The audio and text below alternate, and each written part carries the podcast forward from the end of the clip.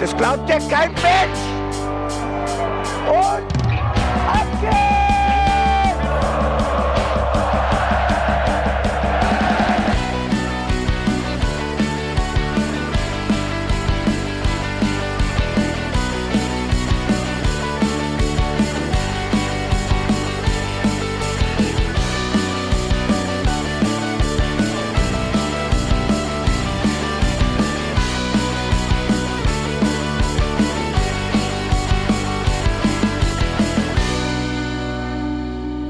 herzlich willkommen zum Hinterhofsänger-Talk. Wir sitzen für euch vor den Mikros. Wir haben den 6. November 2023 und wie jede Woche sprechen wir in diesem Podcast über Mainz 05. Mein Name ist Felicitas Boos und an meiner Seite sitzt zum einen Jan Budde. Hallo. Einen wunderschönen guten Abend. Und Benedikt Engelberts begrüße ich auch ganz herzlich im Altstadtstudio. Sehr, sehr schön, dass ihr mich mal wieder eingeladen habt, dass ihr mich auch hier empfangt. Ähm, freut mich. Wir haben heute einiges vor. Wir müssen über die vergangene Woche von Mainz 05 und das Spiel gegen unsere 0, von unseren 05ern gegen RB Leipzig sprechen. Ich glaube, damit ist eine Sendung mehr als gut gefüllt. Und wir müssen natürlich erstmal ein dickes, dickes Sorry loswerden, dass wir euch am Donnerstag haben hängen lassen. Okay, es gab noch nie einen triftigeren Grund, eine Sendung nicht stattfinden Ja. zu lassen. Weil, ganz ehrlich, wenn wir die Sendung gemacht hätten, in dem Zustand, ihr hättet auch nichts verstanden. Es war sehr viel tränenreiches Rumgeschnüffe und äh, es war sehr emotional. Und mehr als die Viertelstunde Insta-Live war auch ehrlicherweise emotional gar nicht drin. Aber wir müssen auch eine ernste Frage stellen. Lassen wir jetzt jede zweite Folge ausfallen? Ich muss da jetzt mal mit harter Hand reingehen, auch wenn ich ja selber auch einen Grund dafür war, dass wir nicht aufgenommen haben. So geht das in diesem Podcast nicht weiter. Nee, aber ganz, um ganz ehrlich, um das nochmal aufzugreifen. Also, das wäre kein schöner Podcast geworden. Ich glaube, das war so frei, wie wir es dann gemacht haben, in dem Insta-Live sehr viel, äh, war das sehr viel besser aufgehoben, weil wir auch ganz anders da sprechen können. Und es ist ja auch immer unser Anspruch, dass der Podcast eben im Vergleich zum Insta-Live etwas fundierter ist, auch etwas ähm, sachlicher, möchte ich mal Weniger meinen. aus dem Bauch heraus. weniger aus der Seele vielleicht heraus. Oder mehr, so? mehr aus dem Kopf, weniger aus dem Herz heraus. Und deswegen ähm, war es natürlich auch unser Anliegen, uns erst noch mal ein bisschen in die Thematik auch hineinzuarbeiten. Wir haben zwar einen sehr guten Sachstand, aber so eine Situation verändert das natürlich nochmal. Und du musst vielleicht das eine oder andere nochmal anders beleuchten, musst nochmal nachfragen, recherchieren. Und ähm, also es lag jetzt eine harte Woche hinter uns quasi. Also es ist jetzt nicht so, als ob wir in der Zeit gechillt hätten. Vor allem wollten wir auch unserem Interims- oder neuem Trainer Jan Sievert die Möglichkeit geben, sich auf einer PK auch mal erstmal selbst zu äußern und dann darauf gucken. Direkt totdrehen. Also direkt.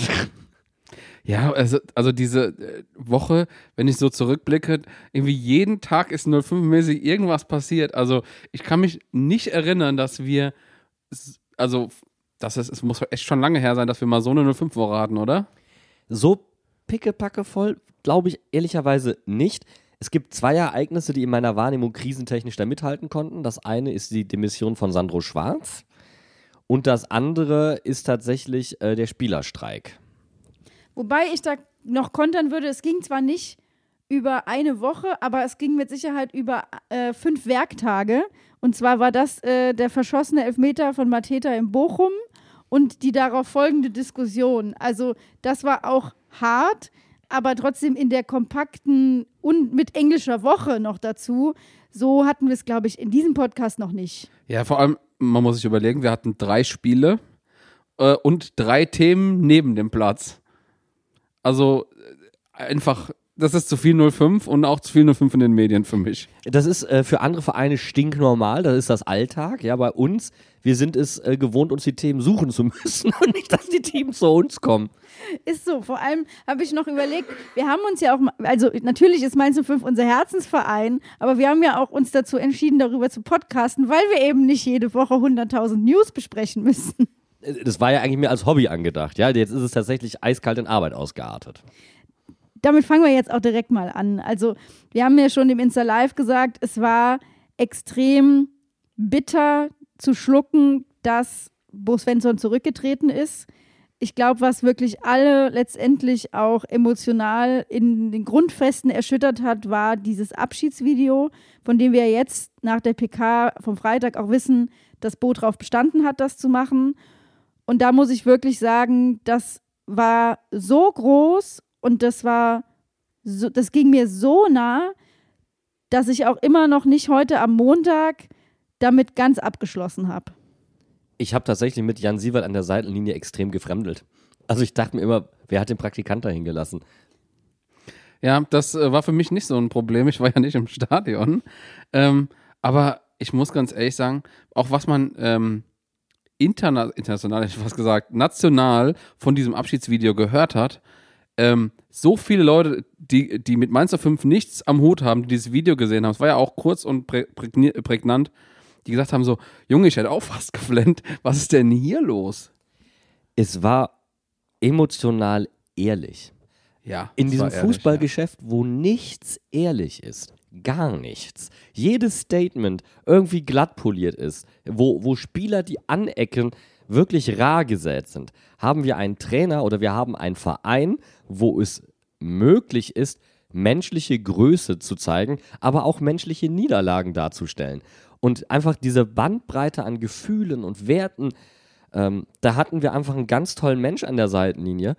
Und dass der sich da hinsetzt und das durchzieht und sich unter den Verein unterordnet und damit nochmal an Größe gewinnt, das hat das Ganze ja nochmal aufgewertet. Und ich glaube, das kennst du von anderen Vereinen einfach so nicht. Man hat einfach in dem Video gemerkt, dieses Niemand steht über dem Verein, das ist keine Floskel von Bo Svensson, sondern das ist tieftot ernst gemeint. Und ich fand es auch so schön nochmal in diesem Abschiedspost, den man zu fünf gepostet hat, wo auch nochmal drin stand, wie viele Spiele er als Spieler gemacht hat, wie viele Spiele er mit der U19 gemacht hat, wie viele Spiele er mit der U23 gemacht hat, wie viele Spiele er mit dem Profikader gemacht hat. Also es ist halt einfach nicht irgendeiner, der hier bei Mainz trainiert hat, sondern das ist einfach so eine unfassbar verdiente Person um den Verein und natürlich kommen einem da sofort die Bilder nochmal in den Kopf, was wir alles mit Bo Svensson erlebt haben. Angefangen mit dieser legendären Rückrunde, für die wir ihm ewig dankbar sein werden. Und da denke ich natürlich auch daran, wie wir unter Corona-Bedingungen zur Favorite gegangen sind und die ganze Mannschaft da auf dem Balkon hüpft und alle rufen, Svensson gibt einen aus, der Idiot. Und wenn wir, wenn wir mal noch einen Schritt weitergehen, was, was für mich auch eine krasse Sache ist, was Bo wie quasi kein anderer seit Jürgen Klopp geschafft hat, ist die Fanbase hinter sich zu vereinen. Die, die, guck mal, überlegt mal, bei Sandro, äh, bei Bayer Lorzer, bei, bei teilweise auch Martin Schmidt und so früher, auch bei Tuchel war nicht immer alles rosig und war nicht immer alles schön und da wurde viel kritisiert und so. Aber bei Bo habe ich jetzt von dem groben Mainz 05 Bild von den Fans, wie sie zu Bo stehen, wie sie über Bo sprechen, wie äh, wenn du es in der Kneipe hörst, auf dem Weg zum Stadion und so weiter. Das war fast alles positiv. Jetzt auch diese Trennung ist, die ist so, es, es hat so vielen Leuten das Herz gebrochen. Das, das haben wir schon ganz lange in Mainz nicht mehr gehabt. Wobei das ein bisschen unfair gegenüber den Personen ist, die du gerade genannt hast, weil nämlich beispielsweise ähm, du hast Bo in der Stadt getroffen. Wen du auch in der Stadt häufig getroffen hast, war Rufen. So, den hast du auch immer wieder in der Stadt getroffen. Also die waren omnipräsent.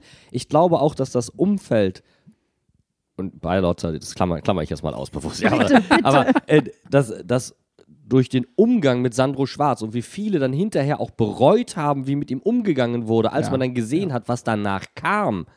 Ja, und als man verstanden hat, wie wichtig er der Mannschaft gewesen ist, dass sich die Mannschaft über ihn mit der Stadt identifiziert hat damals. Das war ja auch eine andere Form von Identifikation, die da funktioniert hat. Gar nicht weniger, gar nicht mehr als Bo. Nur wie mit Sandro umgegangen ist, wie unfair das gewesen ist. Und ich finde es so toll, dass das Umfeld das gelernt hat, seine Schlüsse daraus gezogen hat und gesagt hat, ey, ich verteidige den lieber ein Jahr zu lang, als dass ich einmal Kritik zulasse. War vielleicht an der einen oder anderen Stelle etwas extrem, aber muss ich auch sagen, ist mir lieber, als das nochmal zu erleben, was Sandro da passiert ist, weil das war wirklich heftig und eine Negativerfahrung für Mainz 05. Und ich fand es als Fan auch immer so unfassbar schön, dass du bei Bo wusstest, woran du bist. So, du hast, den- du hast ihn an der Seitenlinie gesehen und da war schon klar, es ist Spieltag und jetzt ist Vollalarm. Also, vielleicht können wir die Anekdote mal aus dem Trainingslager erzählen mit der Medienrunde. Das war der Hammer. Also, du hast bei Bo immer gewusst, woran du bist. Da, da gab es nicht, du weißt nicht, woran du bist. Diese Medienrunde und wir kommen dazu und Bo hat überhaupt keinen Bock gehabt. Er hat aus seiner Sicht nur Scheißfragen gestellt bekommen und ähm, hat einen, einen Flunsch gezogen und war sauer. Der hätte der hätt am liebsten Frontalunterricht mit allen Journalisten gemacht, um ihnen beizubringen, was äh, für ihn Fußball bedeutet, da in Grassau. Also das war schon an der einen oder anderen Stelle auch vielleicht ein bisschen drüber, aber immer authentisch. Also weißt du, ich glaube, das kannst du Bo Svensson nicht vorwerfen. Du kannst an der einen oder anderen Stelle sagen, also Kollege, auf den Pressekonferenzen, das war jetzt ein bisschen too much. Und das war vielleicht sogar an der einen oder anderen Stelle unprofessionell. Wobei es war immer noch nicht Thomas Tuchel gegenüber Sky. Aber, aber trotzdem war es immer authentisch. Und Ja. das ist etwas, womit ich dann sehr gut umgehen kann und wo ich auch sagen muss, wir wollen ja auch, dass sich der Trainer hier entwickeln kann, also musst du ihm solche Freiheiten auch geben. Vor allem, wir wollen ja auch nicht, dass sich jemand verstellt, nur um bei uns besser anzukommen. Das ist was, das ist was, was mir sehr wichtig ist, dass, dass ich weiß, was das für eine Person ist, dass ich den gut einschätzen kann und dass er sich halt einfach äh, dazugehörig fühlen kann, so wie er ist. Gehe ich zu 100 Prozent mit und ich, ja, mir fehlen auch teilweise wirklich die Worte daran, dran einfach nochmal zu denken, weil es sich wirklich am Donnerstag wie eine Gesamtniederlage für den Verein angefühlt hat. Das ist es auch. Ist es auch, finde ich. Du hast es, äh, wir kennen ja deine Kolumne schon und sie ist ja auch online schon zu lesen und du hast da geschrieben, äh, ähm, eine, eine, eine Trainerdemission oder wie auch immer du es genannt hast oder ein Abgang von einem Trainer ist für Mainz 05 auch immer ein, ein, eine Niederlage und das ist auch gut so. Und das fand ich einen sehr, sehr treffenden Satz, weil das ist auch richtig. Ähm, selbst wenn ein Trainer äh, hochwechselt, so sozusagen, ähm, hier ist immer eine besondere Beziehung zu, zu den Trainern vorausgesetzt. Ähm, deswegen funktionieren bestimmte Trainertypen hier auch einfach nicht. Das gibt der Verein vor. Deswegen tue ich mich zum Beispiel jetzt in der momentanen Diskussion, wo wieder tausend Namen reinfliegen, von Felix Magath bis was weiß ich nicht zu wem, unheimlich schwer zu sagen, äh, ja, klar, nehme ich an, weil das würde einfach nicht passen. Also es muss schon eine enge Verbindung zum Verein geben, damit äh, ein Trainer das, was von ihm erwartet wird, aber was man ihm auch geben möchte, ähm, annehmen und zurückgeben kann. Da geht es bei mir nämlich schon los, dass ich mich frage, ist das ein Trainer, den ich duzen kann? Felix Magath kann ich nicht duzen. Ich würde nicht sagen, der Felix würde ich niemals sagen. Du könntest mal probieren. Felix. Stell dir mal vor, aber das ist halt, aber das ist, glaube ich, generell so auch so ein Generationending. Ähm, ich habe mir das mal irgendwann angewöhnt, ich schwank schwank aus meinem Leben, habe das mal irgendwann angelöhnt, äh, angewöhnt, ähm, auch mit älteren Leuten per Du zu sein. Und ich werde immer von so vielen Leuten komisch angeguckt, wenn ich ähm, Leute aus meinem, äh, aus meinem Umkreis, so die Großeltern von meinen Freunden, äh, wenn ich die duze, weil die Generation von meinen Eltern, die macht das eben nicht. Ja. Und ich finde das, ich finde das so lustig. Äh, jetzt zum Beispiel, aber selbst bei Felix Magath könnte ich es mir auch nicht vorstellen. Selbst da kann ich es mir nicht vorstellen. Ehrlicherweise, wir hatten ja das Interview mit Bro, habe ich ihn gar nicht nach Du gefragt. Es war tatsächlich so. Ich, ich weiß aber auch nicht mehr, wie die Situation war. Ich glaube, Silke, also unsere Pressesprecherin, ähm, war auch so, ja, Bo kommt gleich. Und so. also es war immer Bo. Und weil er halt auch schon so lange bei uns gespielt hat, ich fand das immer so cool. Ich weiß nicht mehr, wer das zu uns gesagt hat. Das war, war irgendein ähm, Journalist oder ein, ein Experte zu einem anderen Verein, der sagte, ich finde das so cool.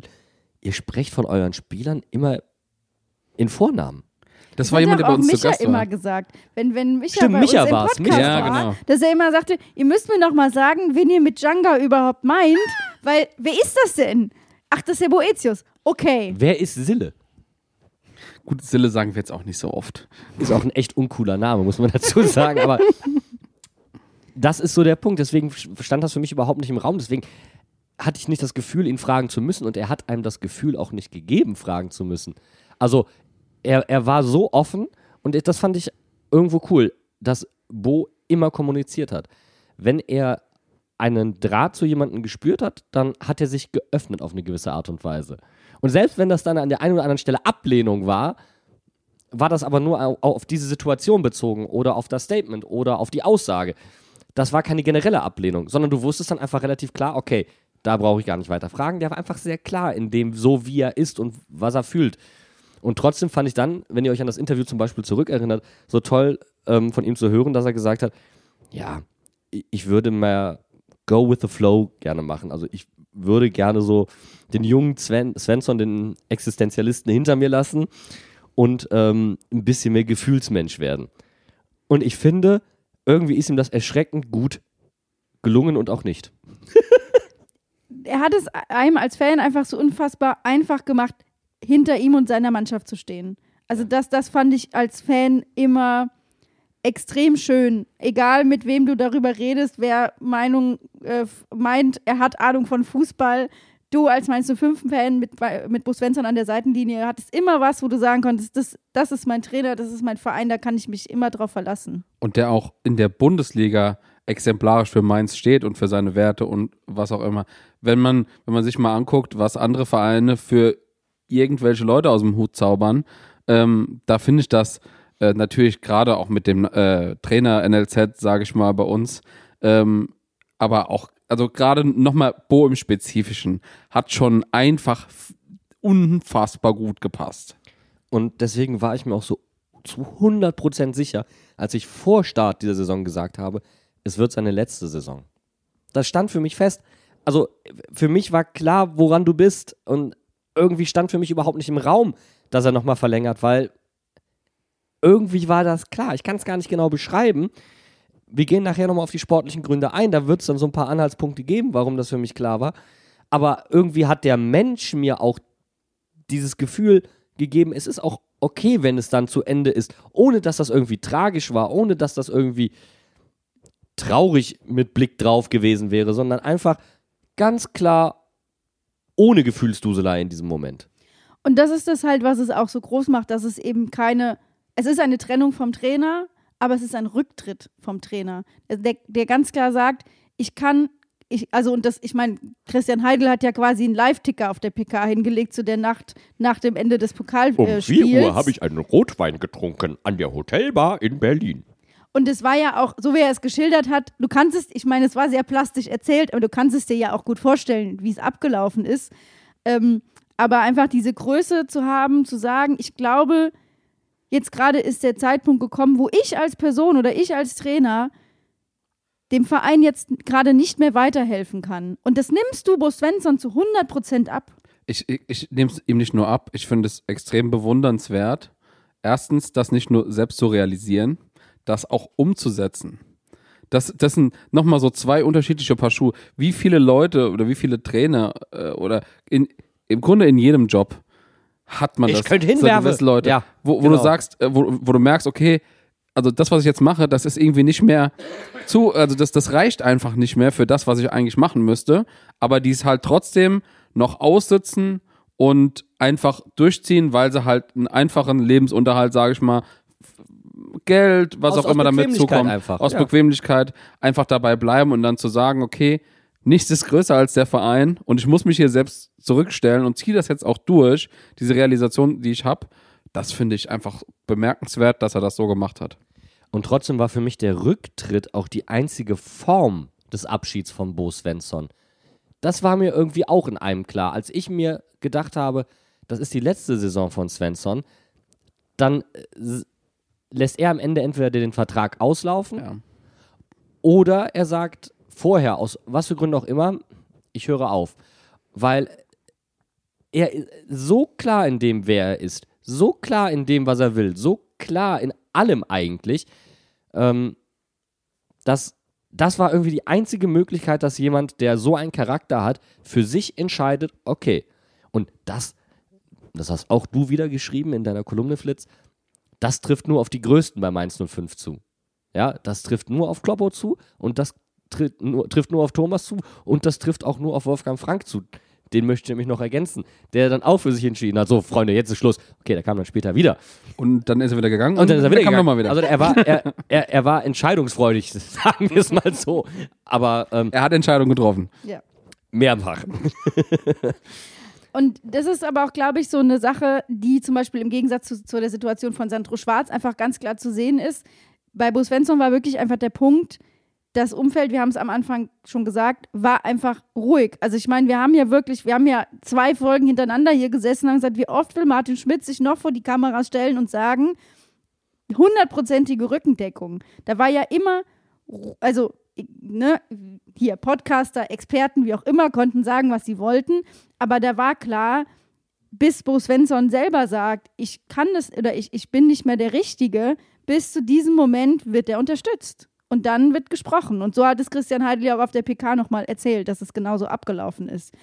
Aber wir wären ja nicht die Hinterhofsänger, wenn wir uns dieser Situation nicht auch nochmal von einer objektiven Seite aus nähern und auf die sportliche Entwicklung in der Bundesliga gucken würden, um einfach ganz klar zu sagen, es gab tatsächlich keine Alternative als die Trennung. Die Trennung war schlichtweg alternativlos, ja.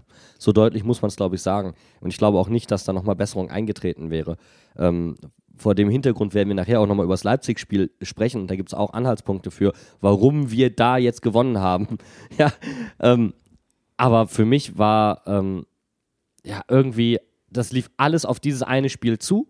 Und irgendwie war es logisch und irgendwie war der Rücktritt logisch und alles war dann doch sehr logisch, was dann irgendwie doch wieder sehr Bo war. Es war doch sehr logisch, aber die Gründe sind halt auch extrem logisch. Und er ist zwar heute nicht anwesend, aber natürlich hat er seinen Teil dazu beigetragen. Steffen hat Bene, unseren Graf Zahl, mit den wichtigsten Daten und Fakten versorgt. Und deswegen nehmen wir uns jetzt auch die Zeit und gucken einfach sportlich drauf, was ist in dieser Saison anders als in der Vorsaison, was einfach Probleme gemacht hat bei Mainz 05, dass klar war, Mainz 05 steht da unten nicht ohne Grund. Und mit äh, nur ein paar äh, Statistiken äh, sprechen wir von ungefähr zwei Seiten, die ich mir rausgeschrieben habe. wir, wir, überlegen mal, ob wir sie alle zücken gleich. Aber ähm, ich würde einfach mal ähm, sagen, wir starten einfach vom Groben zum Feinen und wir fangen einfach, ähm, wie du es eben schon gesagt hast, mit den generellen Statistiken in der Bundesliga an, um dann zu gucken, äh, wie betrifft uns das als Verein. Wir haben dieses Jahr sowohl die torreichste Saison der letzten sechs Jahre als auch die Torschussreichste. Und äh, ungefähr 3,6 äh, Tore pro Spiel und 27 Torschüsse pro Spiel. Das ist, wie gesagt, mehr als die letzten sechs Saisons. Das äh, ist irgendwo auch logisch, weil dieses Jahr ist einfach ein spielerischer Ansatz vorhanden. Mehr Mannschaften probieren aus sich heraus im eigenen Ballbesitz, ohne jetzt prinzipiell den Ballbesitzfußball zu spielen, sondern aus eigenem Ballbesitz heraus Tore zu schießen. So, sie probieren zu mehr eigenen Offensivaktionen zu kommen. Du hast einfach diese Saison also wie oft habe ich auf bundesliga.de gelesen, das war das torreichste Wochenende. Ja, so, gefühlt wirklich, jedes Wochenende. Ja, genau. Wenn du jetzt mal ganz im Ernst, du hast auf der einen Seite Tor, äh, Teams wie Leverkusen, die einfach alles in Grund und Boden schießen. Du hast aber auch auf der anderen Seite Teams, die extrem viel zulassen und die auch hinten anfällig dafür sind. Und deswegen hast du halt viele Ergebnisse wie 5 zu 3 oder 2 zu 2 oder ähnliches. Und du hast Teams wie den VfB Stuttgart, die in der Vergangenheit gar nicht gut funktioniert haben, wo nicht alles gepasst hat und die auf einmal einen Fußball spielen. Naja, da wo die herkommen und den Fußball, den die jetzt spielen, macht es schwer, andere Mannschaften, die auch von dort kommen, eine Ausrede zu haben, naja, das könnten wir nicht. Und okay, Girassi überperformt. Das ist jenseits von Gut und Böse. Ich glaube, der hat jetzt schon mehr, mehr Tore geschossen als äh, der Torschützenkönig der vergangenen Saison. Oder er ist zumindest kurz davor. Aber das zeigt dir, dass diese Art des Fußballs, dieses rein destruktive, ähm, rein auf Fehler des Gegners hoffen, das ist vorbei. Und da hast du Spiele wie Harry Kane, wie Gerassi, die einfach gerade alle Torrekorde brechen. Also ich glaube, Robert Lewandowski guckt einfach nur Richtung Bundesliga und hofft, dass irgendwie sein Torrekord diese Saison noch stehen, stehen bleibt. Weil es ist ja wirklich, ist es ist ja abartig. Also es ist, hat ja nichts mit normalem Bundesliga-Fußball zu tun, was wir hier gerade sehen. Und wir hätten sogar noch mehr Tore sehen können. Es gibt auch die meisten, also wieder der letzten Saison, der letzten sechs Saisons, meisten Alu-Treffer. Also das kommt auch nochmal dazu. Das heißt, es hätten sogar noch mehr Tore sein können. Und das, was du eben gesagt hast, Jan, das Spielerische kommt auch noch dazu. Wir haben zusätzlich, übrigens, äh, ich habe bisher nur die meisten gesagt der letzten sechs und das bleibt auch eigentlich so, die längste Nettospielzeit der letzten se äh, sechs Saisons. Es ja. ist zwar nur knapp äh, mehr als die vorletzte Saison, aber es ist äh, eine Minute mehr. 56 Minuten 54. Also es wird Zusätzlich noch bleibt der Ball länger im Spiel. Und dann kommt eine andere Entwicklung. Wir haben die, oh, wenigsten Zweikämpfe, dafür aber die meisten Karten. Und, das spricht das ja eigentlich dafür. Voll faszinierend. Ja, also, das, also du kannst jetzt auslegen, wie, wie, wie du es möchtest. Also du könntest sagen, Schiedsrichter werden kleinlicher, der Wahr greift ein. Aber das ist es, glaube ich, weniger, sondern es ist tatsächlich ähm, die Mannschaften, die sehr viel auf Körperlichkeit setzen, auf, auf Mentalitätsfußball, sagen wir es mal so. Ja. Sprich Köln, Union, Werder, ähm, Mainz 05. Wen haben wir noch da? Warum? unten? Bochum. Äh, Ja. Bochum, Darmstadt. Ja. Ähm, die kommen seltener in die Zweikämpfe reingefühlt. Aber wenn sie mal reinkommen, dann knallt's. diese Statistik in, der, in den Kombinationen finde ich einfach so unfassbar faszinierend, weil du, du siehst, du siehst die Spielweise von spielstarken Teams wie Bayern oder Leverkusen zum Beispiel vor dir und du, du merkst einfach, da wird extrem viel mit dem Ball gearbeitet und der Gegner so überspielt, dass es entweder gar nicht zu Zweikämpfen kommt oder das letzte Mittel eben zum Beispiel ein taktisches Foul ist, was halt zum Beispiel eine Karte nach sich zieht. Exakt, das ist es. Also zumindest, es muss nicht das, das härtere Foul sein, du hast, du hast natürlich vollkommen recht, kann auch ein taktisches Foul sein, aber wir können es runterbrechen. Es haben mehr Teams gelernt, gegen extremes Pressing und Gegenpressing Lösungen zu finden. Fertig. Das, ist, das ist das, was Mainz 05 als reine Umschalt- und Gegenpressing-Maschine, äh, wie zum Beispiel auch Union Berlin und auch dem ersten FC Köln, das fällt denen extrem auf die Füße. Genau, und was äh, tatsächlich noch eine ergänzende Statistik dazu ist, es gibt auch die wenigsten Einwürfe der letzten sechs Saisons. Und auch das perfekt da ist rein. logisch. Auch das ist logisch. Der Ansatz wird durchs Zentrum gesucht. So, weniger über die Flügel. Wenn du über die Flügel kommst, wird wieder der Weg zurück ins Zentrum gesucht. Warum? Relativ einfach. In der Mitte steht das Tor. Ja, das, das ist Physik im Fußball. Und wenn du dir dann wieder meinst du fünf Fußball anguckst, dann, wir haben es ja gesagt, das Zentrum ist Lava. Also wie oft haben wir gesehen, wie Br- Brian Kruder die Einwürfe weit in den 16er einwirft, weil wir halt eben nicht durchs Zentrum spielerisch die Ansätze haben, um nach vorne zu gehen. Da fehlt es einfach an den, ich sag mal, entweder am offensiven äh, Werkzeug oder am Handwerk. Oder an der Qualität. Auch das muss man so hart mal aussprechen, weil an, ähm, an bestimmten Positionen brauchst du für mehr Ballbesitzzeit bestimmte Spielertypen. Oder sagen wir mal so, wir haben vielleicht die falschen Spielertypen für diese Art von Fußball. Und genau das ist es nämlich, weil zum Beispiel Teams wie Union Berlin, du könntest ja jetzt sagen, Mainz ist individuell einfach nicht so gut besetzt wie die anderen Teams. Aber wenn du dann zum Beispiel Union Berlin anguckst, die mit ihrem Champions League-Geld im Sommer sich richtig verstärkt haben, die sitzen trotzdem da unten drin, weil sie sich eben nicht entsprechend spielerisch verstärkt haben, sondern die haben, die haben große Namen geholt, aber für ein Spielsystem und für einen Fußball, der eben nicht darauf ausgelegt ist, durch die Mitte mit Besitzanteilen nach vorne zu kommen, sondern die gehen auch auf Fouls, auf Konter und die fallen damit gerade genauso auf die Fresse wie wir. Ja, sie gehen auf die Fehler des Gegners. Genau. Oder den Gegner zu Fehlern zu zwingen. Nur was machst du, wenn der Gegner auf einmal keine einfachen Fehler mehr macht? Ja, bisschen gekniffen. Ja. Und ich würde tatsächlich, wir haben das, äh, die Bundesliga generell jetzt ganz gut äh, eigentlich eingeordnet, äh, jetzt mal mehr auf unsere eigenen Statistiken gucken und da jetzt erstmal auf die Defensive, weil das ja eigentlich immer das Prunkstück von Bo war. Ja, absolut. So, und ähm, da sehen wir, wir haben 24 Gegentore bekommen. Das sind erstmal die zweitmeisten in der Bundesliga. 20 von diesen 24 waren kein Zufall. Wobei man sagen muss, dass wir da nicht letzter sind, liegt an einem 8-0 vom FC Bayern. Ja, eben. Ne? Ja. Gegen Darmstadt war das? Ja. Gegen Darmstadt, gegen, äh, und das war ja auch irgendwie 9 gegen 8 gefühlt. Also tendenziell wären wir, wenn da nicht ein komplett beklopptes Spiel dazwischen gelegen hätte, wären wir letzter. So, wir müssen jetzt natürlich nochmal ganz kurz einschieben, was heißt denn überhaupt Zufall? So, weil ich habe auch gedacht, so, äh, also 20 von 24 Toren sind kein Zufall? Okay. Also die Mannschaften haben erstmal sehr gut gespielt, haben kombiniert und es ist kein Faktor kurz vorm Tor eingetreten, der das Tor eingeleitet hat. Das heißt zum Beispiel, der ähm, letzte Verteidiger hat den Ball verloren. Kein Oder- Abpraller. Der Torwart war nicht noch Genau. entscheidend dran. Kein Schuss aus über 25 Metern Entfernung. Kein Alu.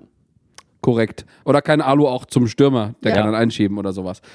Also genau solche Sachen. Das heißt, die Tore sind extrem clean rausgespielt. Sagen wir es einfach mal so. Klinisch könnte man sagen. Klinisch. ja. Clinical. das ist wieder Harry Kane, ja. Ja.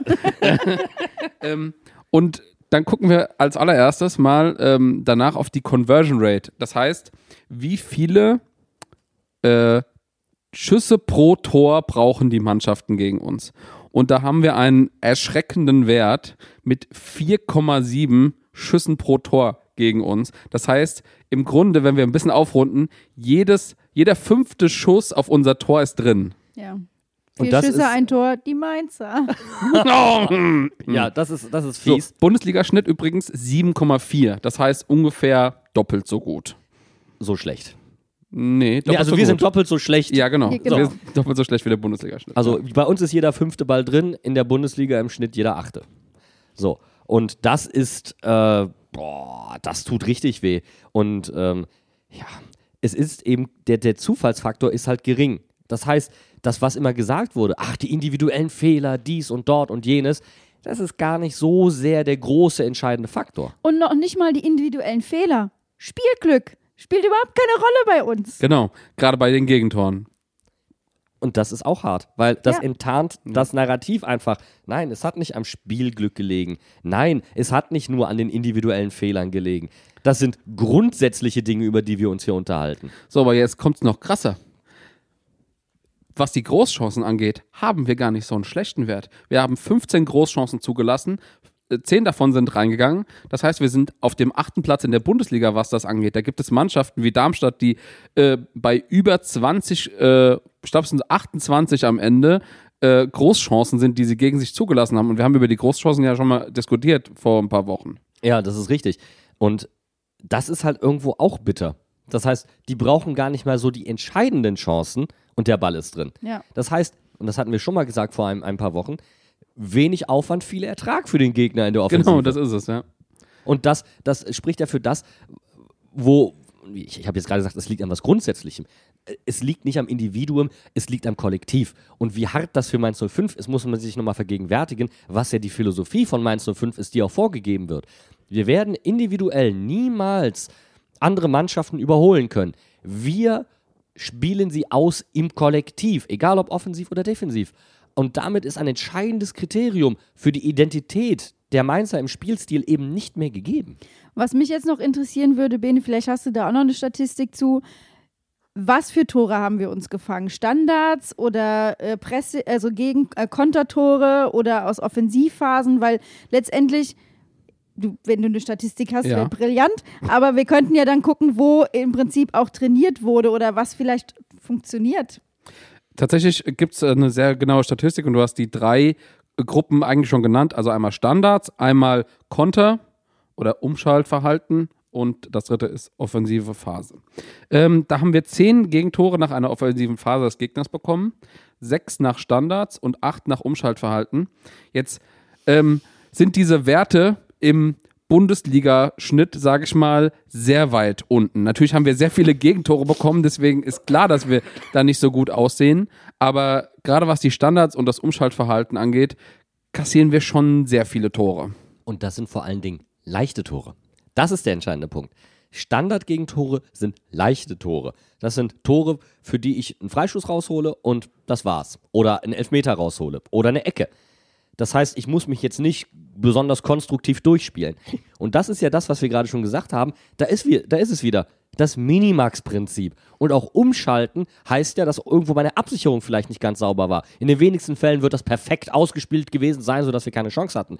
Sondern da hat was nicht ge gepasst. Ich meine jetzt nur mal als Beispiel das 1 zu 0 der Bayern gegen uns, wo Ja. Dominik Kor zu weit aufgerückt ist. Ja, das ist kein klassischer individueller Fehler, sondern da stimmte es in der Systematik nicht. So, zack, sind die durch. Das war dann auch noch gut gespielt, aber es wurde durch unser Fehlverhalten erst ermöglicht.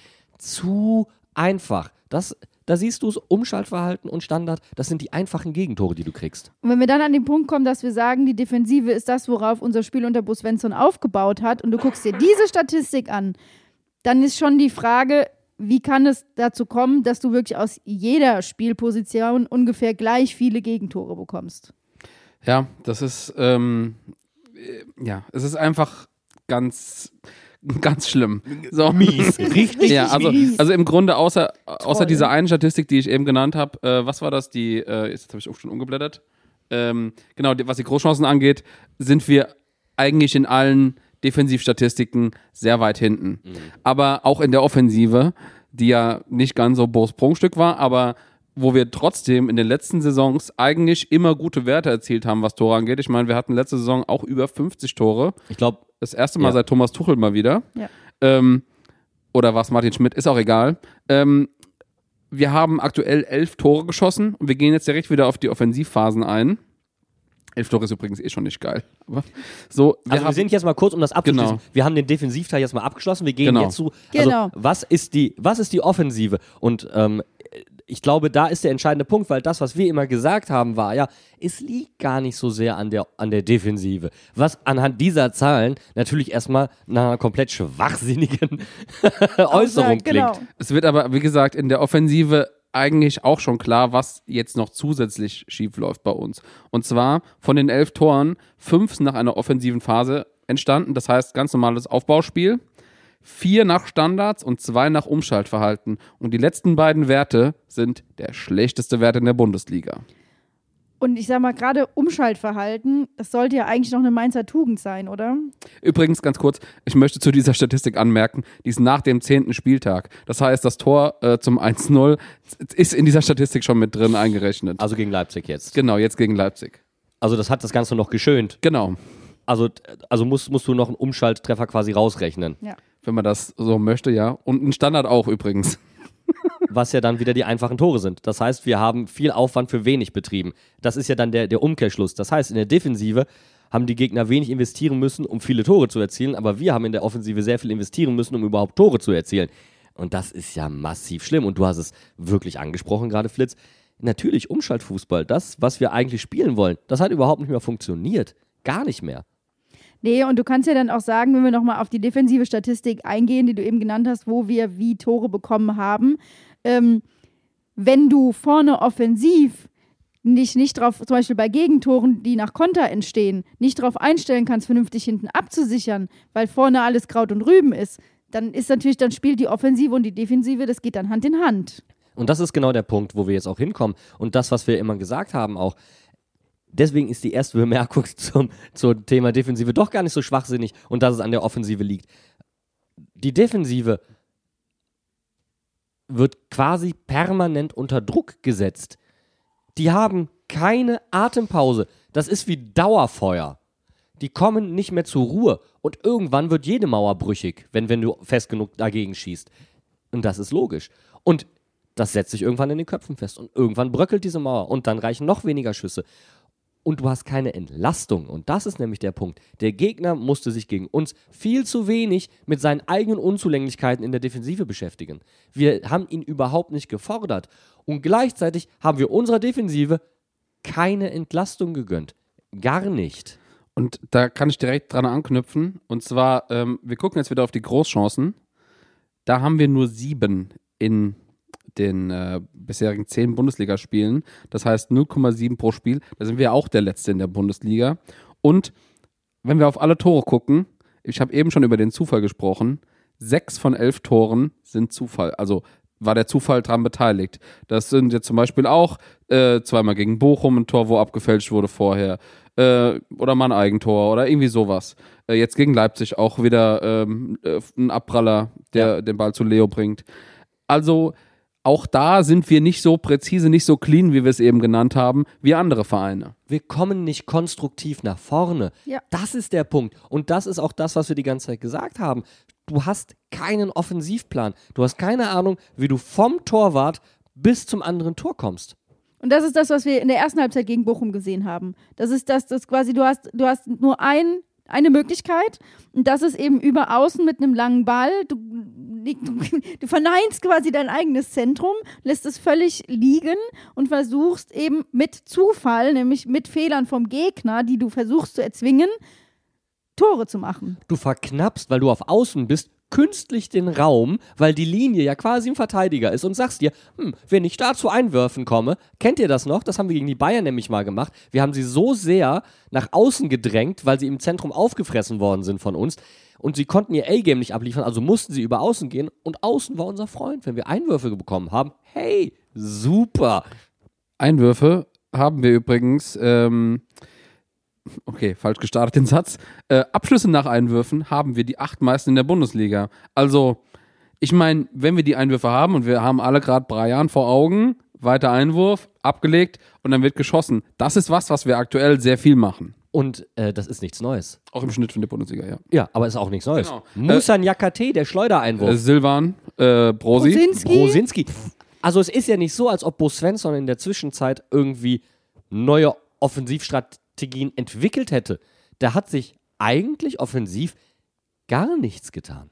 Ja, und wenn du dann zu den äh, zu, nochmal auf die Gesamtbundesliga-Statistik guckst und guckst, was macht den Fußball, der gerade erfolgreich ist, erfolgreich, dann sind es eben nicht die Einwürfe oder dann sind es nicht die Angriffe Ja. von außen, sondern dann ist es eben das konstruktiv durchs Zentrum nach vorne spielen. Und das ist halt das, was überhaupt nicht bei Mainz 05 funktioniert.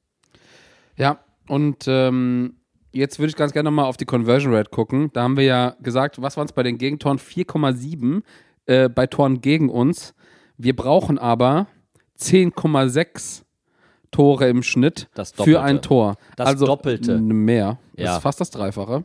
Ähm, da sind wir der, am 15. Platz in der Bundesliga.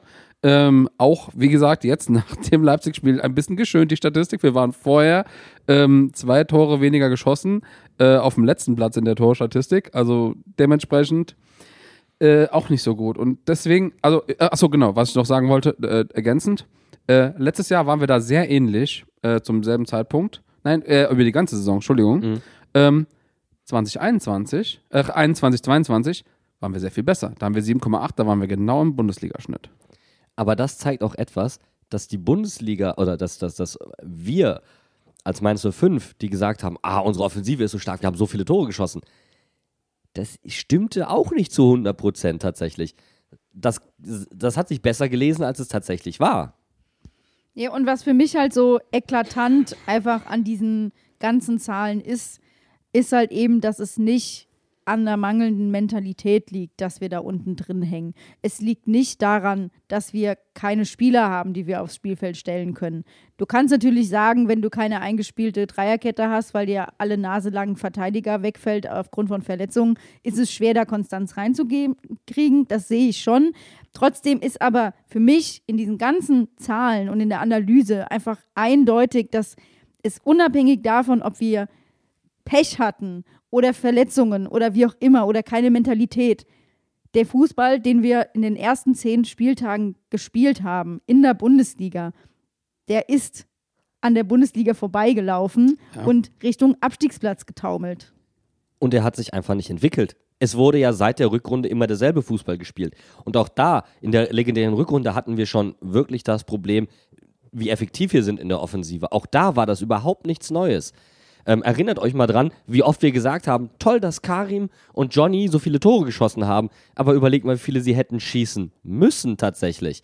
Auch das Thema war überhaupt nicht neu. Und jetzt, wo die Bundesliga sich, wo sich der Fußball weiterentwickelt, sind die Abgänge, die wir hatten, nochmal aus einer, haben die eine ganz andere Tragweite. Nochmal, Finn Dahmen, Aaron Martin, Markus Ingwertsen, Anton Stach. Das sind alles spielstarke Spieler. Das sind alle Spieler, die dir geholfen hätten und die du teilweise ohne Not einfach abgegeben hast. Vom Hof gejagt eigentlich fast schon, ja. ja, teilweise vom Hof gejagt hast. Auch, wir können auch andere Spieler noch nennen. Ich meine, Kevin Stöger auch. Also, wir taten uns hier immer schon, das ist aber, das ist typisch Mainz 05, mit spielstarken Spielern etwas schwerer. Also ist jetzt nicht so, dass Yunus Mali zum Beispiel in seiner Hochzeit hier der heißgeliebte Spieler gewesen wäre. Also da erinnere ich mich aber an viele, die gesagt oh, der grätscht nicht, ach, der, La der ist nicht am Lave. Selbst ein Bojan Kirkic Ja, war in Mainz ähm, erstens von seiner Spielweise und zweitens aber auch, wie er bei den Fans ankam, jetzt nicht der allerbeliebteste Spieler. Nee, genau. Hier kommt es auf Rennen, Beißen, Treten an. Und das hat ein klein wenig ausgedient.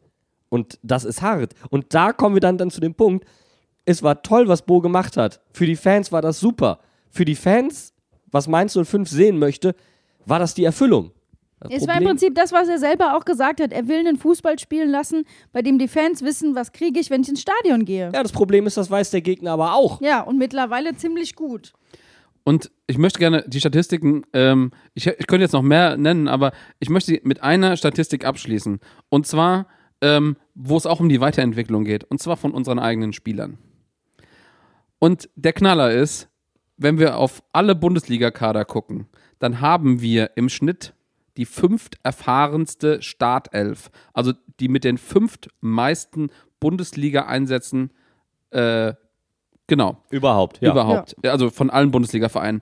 Und wenn wir auf die Einwechslung gucken, ist das das genau gleiche Bild. Auch der fünft, die fünften meisten Bundesligaspiele für die Einwechselspieler. Und das ist was, wo ich sage, das möchte ich in Mainz tatsächlich ein bisschen mehr forcieren, dass wenigstens die Einwechselspieler eine Chance bekommen. Und das ist nämlich genau der Punkt. Als Mainz 05, der du sagst, du bist ein Aus- und Weiterbildungsverein, kannst du dir genau diese Statistik eigentlich nicht leisten, weil du willst hier Spieler entwickeln. Du willst, dass junge Spieler Erfahrung bekommen. Du willst, dass eben nicht die auf dem Platz stehen, die sowieso immer die ganze Zeit auf dem Platz stehen, sondern du willst was entwickeln und du willst daran wachsen. Und das ist halt eben mit dieser Statistik negiert. Und du bekommst ja Spieler, die unter Umständen in einem anderen System anders funktionieren würden, die andere Fähigkeiten mitbringen und die sich dann halt schwerer in so eine Form pressen lassen. Und dann hast du Probleme. Und die setzt du nicht ein. Und die Jungs kriegen keine Spielzeit, also wechseln sie. Und auch da haben wir krasse Beispiele von Spielern, von jungen Spielern, die top geliefert haben. Dennis Kaigin, das war Der der dir Paul Nebel an, jetzt in der Ja. zweiten Liga. Ja, aber nee, anders noch. Lass, lass mal kurz bei Dennis Kaigin bleiben.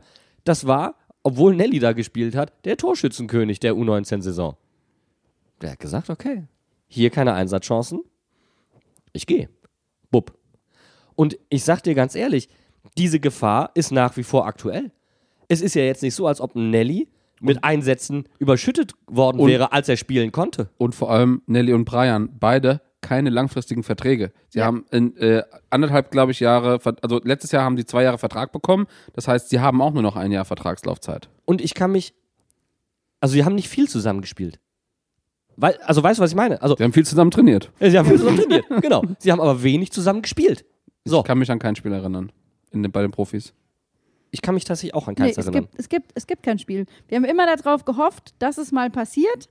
Und entweder wurden sie füreinander eingewechselt und dann war Nelly verletzt. Es ist nie passiert. Und das ist ja etwas, was sich auch, du, da, da würden ja neue Strukturen entstehen, da könnten neue Zusammenspiele entstehen, da könnten neue Möglichkeiten entstehen. Diese Statistik, die du gerade genannt hast, ist der Inbegriff von Nicht-Weiterentwicklung. Und das ist halt dann der Stagnation, Punkt. ja. Genau. Entschuldigung. Wenn du, wenn du quasi alle Statistiken, die wir jetzt analysiert haben, zusammenziehst, dann sagst du, die Defensive, die für uns die Basis der Arbeit war, hat nicht mehr funktioniert, hat ausgedient. Die, F die Offensive muss unheimlich viel Aufwand betreiben mit einem Fußball, der mittlerweile durchschaubar ist und einfach zu verteidigen. Und du stehst als Aus- und Weiterbildungsverein da mit Spielern, die du nicht einsetzt. Das heißt, du setzt auf Erfahrung und auf immer wieder die gleichen Spieler. Und das ist für mich rein objektiv zusammengenommen, alle drei Faktoren, da kannst du sportlich nichts anderes tun, als dich vom Trainer zu trennen. Es hat nichts mehr mit Mainz 05 zu tun. Entschuldigung. Bo hat sehr viel mit Mainz 05 zu tun. Und ich, wenn wir aber nur sportlich geguckt hätten, hätte sich jeder Mainz 05-Fan gefragt, was zum Henker soll der Scheiß denn? Aber, und das ist ja das Interessante, dass der Mensch, der Trainer hier eine so große Bedeutung hat, das soll ja auch so sein. Und das ist auch gut so. Und das ist auch das, was Christian Heidel immer wieder sagt. Der Trainer ist die wichtigste Person im Verein. Aber Bo hat das erkannt und hat gesagt, also das ist nicht mehr Mainz 05 Fußball, den wir spielen. Es ist es einfach nicht mehr. Keine Weiterbildung, keine Effektivität in der Offensive, keine Umschalttore. Also er, er hat ja eigentlich das, das ist eigentlich das Harte, das, was er den Leuten versprochen hat, konnte er nicht mehr liefern. Ja, ist am Ende tatsächlich eine, eine sehr traurige Sache. Ähm, vor allem, wenn man sich halt auch die Entwicklung über die gewissen Jahre ansieht, wie sich der, wie sich der Fußball verändert hat. Bene, wir haben doch darüber gesprochen, damals in der Saisonanalyse, als wir uns die Einwechsel, äh, Einwechslung angeguckt haben. Entschuldigung übrigens, ich habe so eine raue Stimme. Ich muss hin und wieder mal ein bisschen Bonbon lutschen zwischendrin. Ich habe es gerade zerbissen. War ein scheiß Timing. Entschuldigung. ähm, wir haben darüber gesprochen, wer eingewechselt wird. Wir waren die Mannschaft, die am spätesten einwechselt. Wir waren die Mannschaft, die immer die gleichen Spieler einwechselt, die sogar immer in derselben Reihenfolge eingewechselt hat. In der Regel auch positionsgetreu, weil es keine, keine taktische Umstellung im Spiel gab. Und es gibt ja weitere sol solcher Merkmale, wo wir keinen Entwicklungsschritt gemacht haben. Wir haben immer auf große Stürmer gesetzt. Egal, ob das Adam Soloy, Bobby Glatzel etc., Delano Bürchzoch, es war Selbst Avoni war ein verhältnismäßig großer Stürmer. Ja. immer dasselbe Profil. Immer dasselbe Profil. Und das macht dich ja endgültig. Ich meine, Ajok ist dann die Krönung des Ganzen endgültig. ja. Da ist so wirklich die, die Kirsche auf der Sahnetorte, der Kosakenzipfel in Person.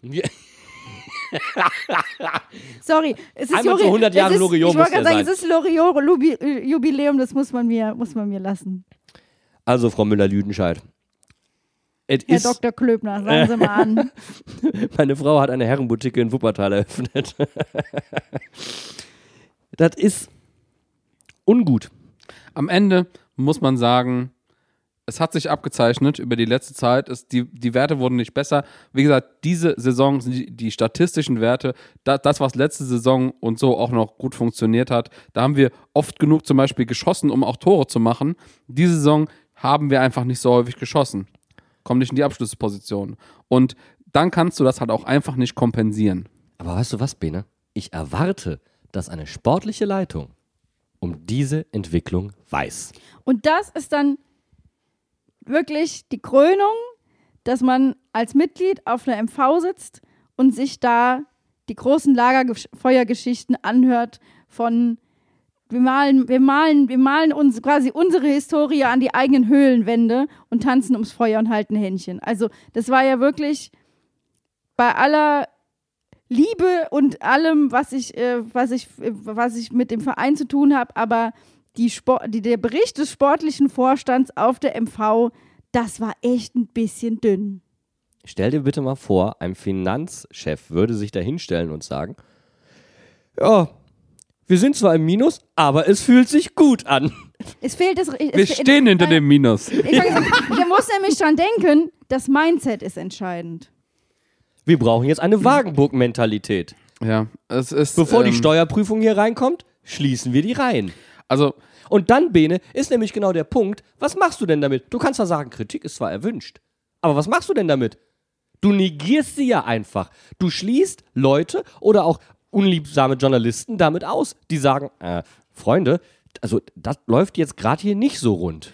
und ähm, nicht nur Journalisten, sondern auch Fans, ähm, die Kritik üben, werden äh, oftmals irgendwie abgebügelt.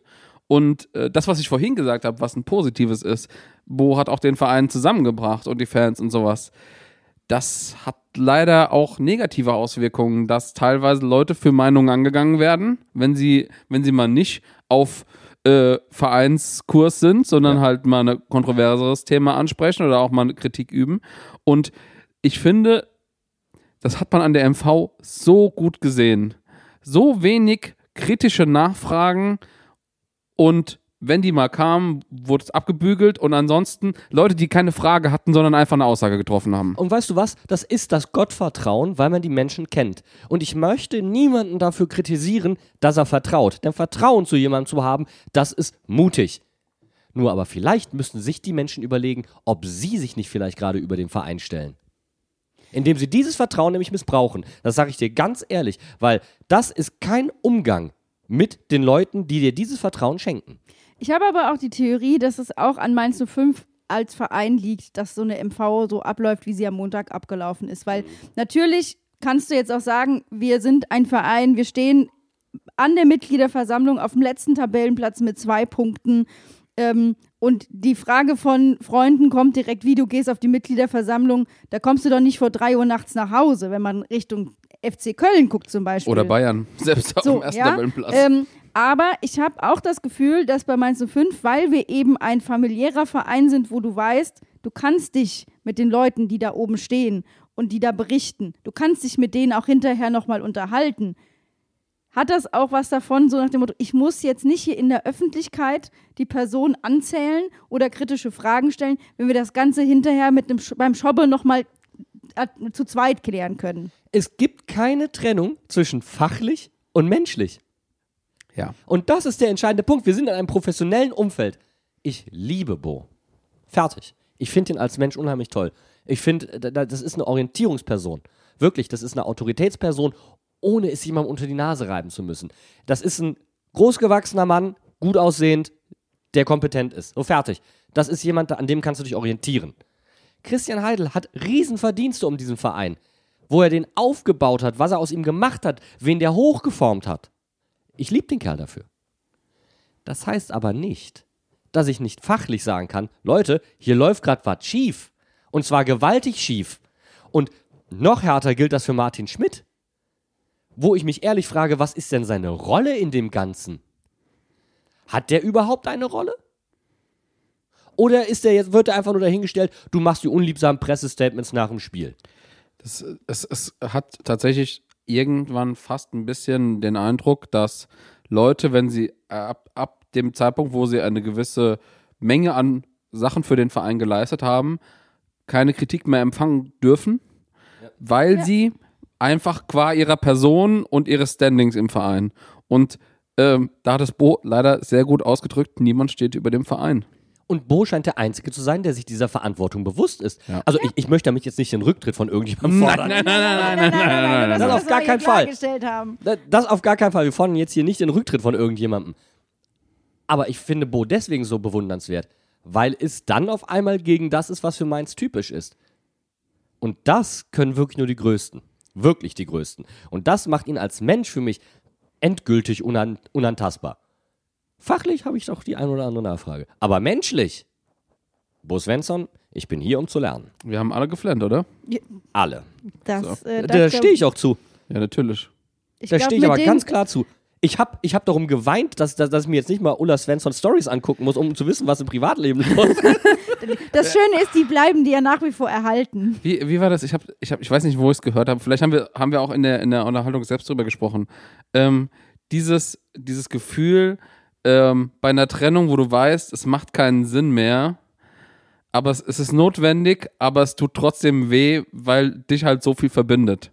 Das ist einfach so, so ein krasses, so ein starkes Motiv einfach, zu sagen, Alter, du liebst den, die Person, aber du weißt, es funktioniert einfach nicht. Es, es, du hast versucht, es hat nicht geklappt. Es, du musst dich trennen, aber es ist halt einfach so viel. Es tut verbindet verdammt dich. weh. Ja, es tut einfach weh. Und weil wir doch Familie sind, kann man doch auch mal getrennte Wege gehen. Da, da ziehen Kinder mal aus und entfernen sich von zu Hause, Nach um eine Liefering? gesunde Distanz zu finden, um sich weiterzuentwickeln und um dann auf einmal, Mama, ich rede von uns, ähm, wieder das Zuhause wertschätzen zu können. Ähm, und ich werde nochmal ganz kurz was aufgreifen, was ich, glaube ich, im, im Insta-Live gesagt habe.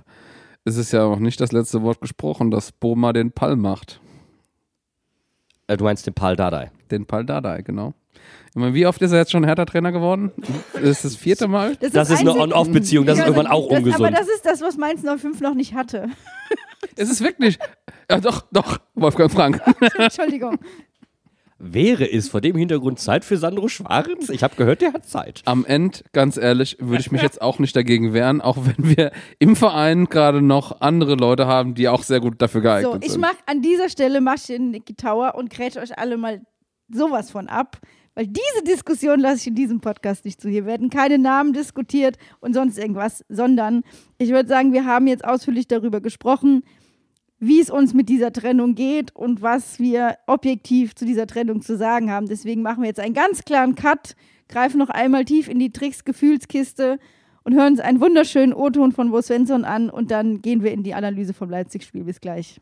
Das muss allen auch klar sein, dass wir, dass wir jede Promille brauchen, um gegen solche Mannschaften zu bestehen. Bier, Bier, Schale, Schale, Schale,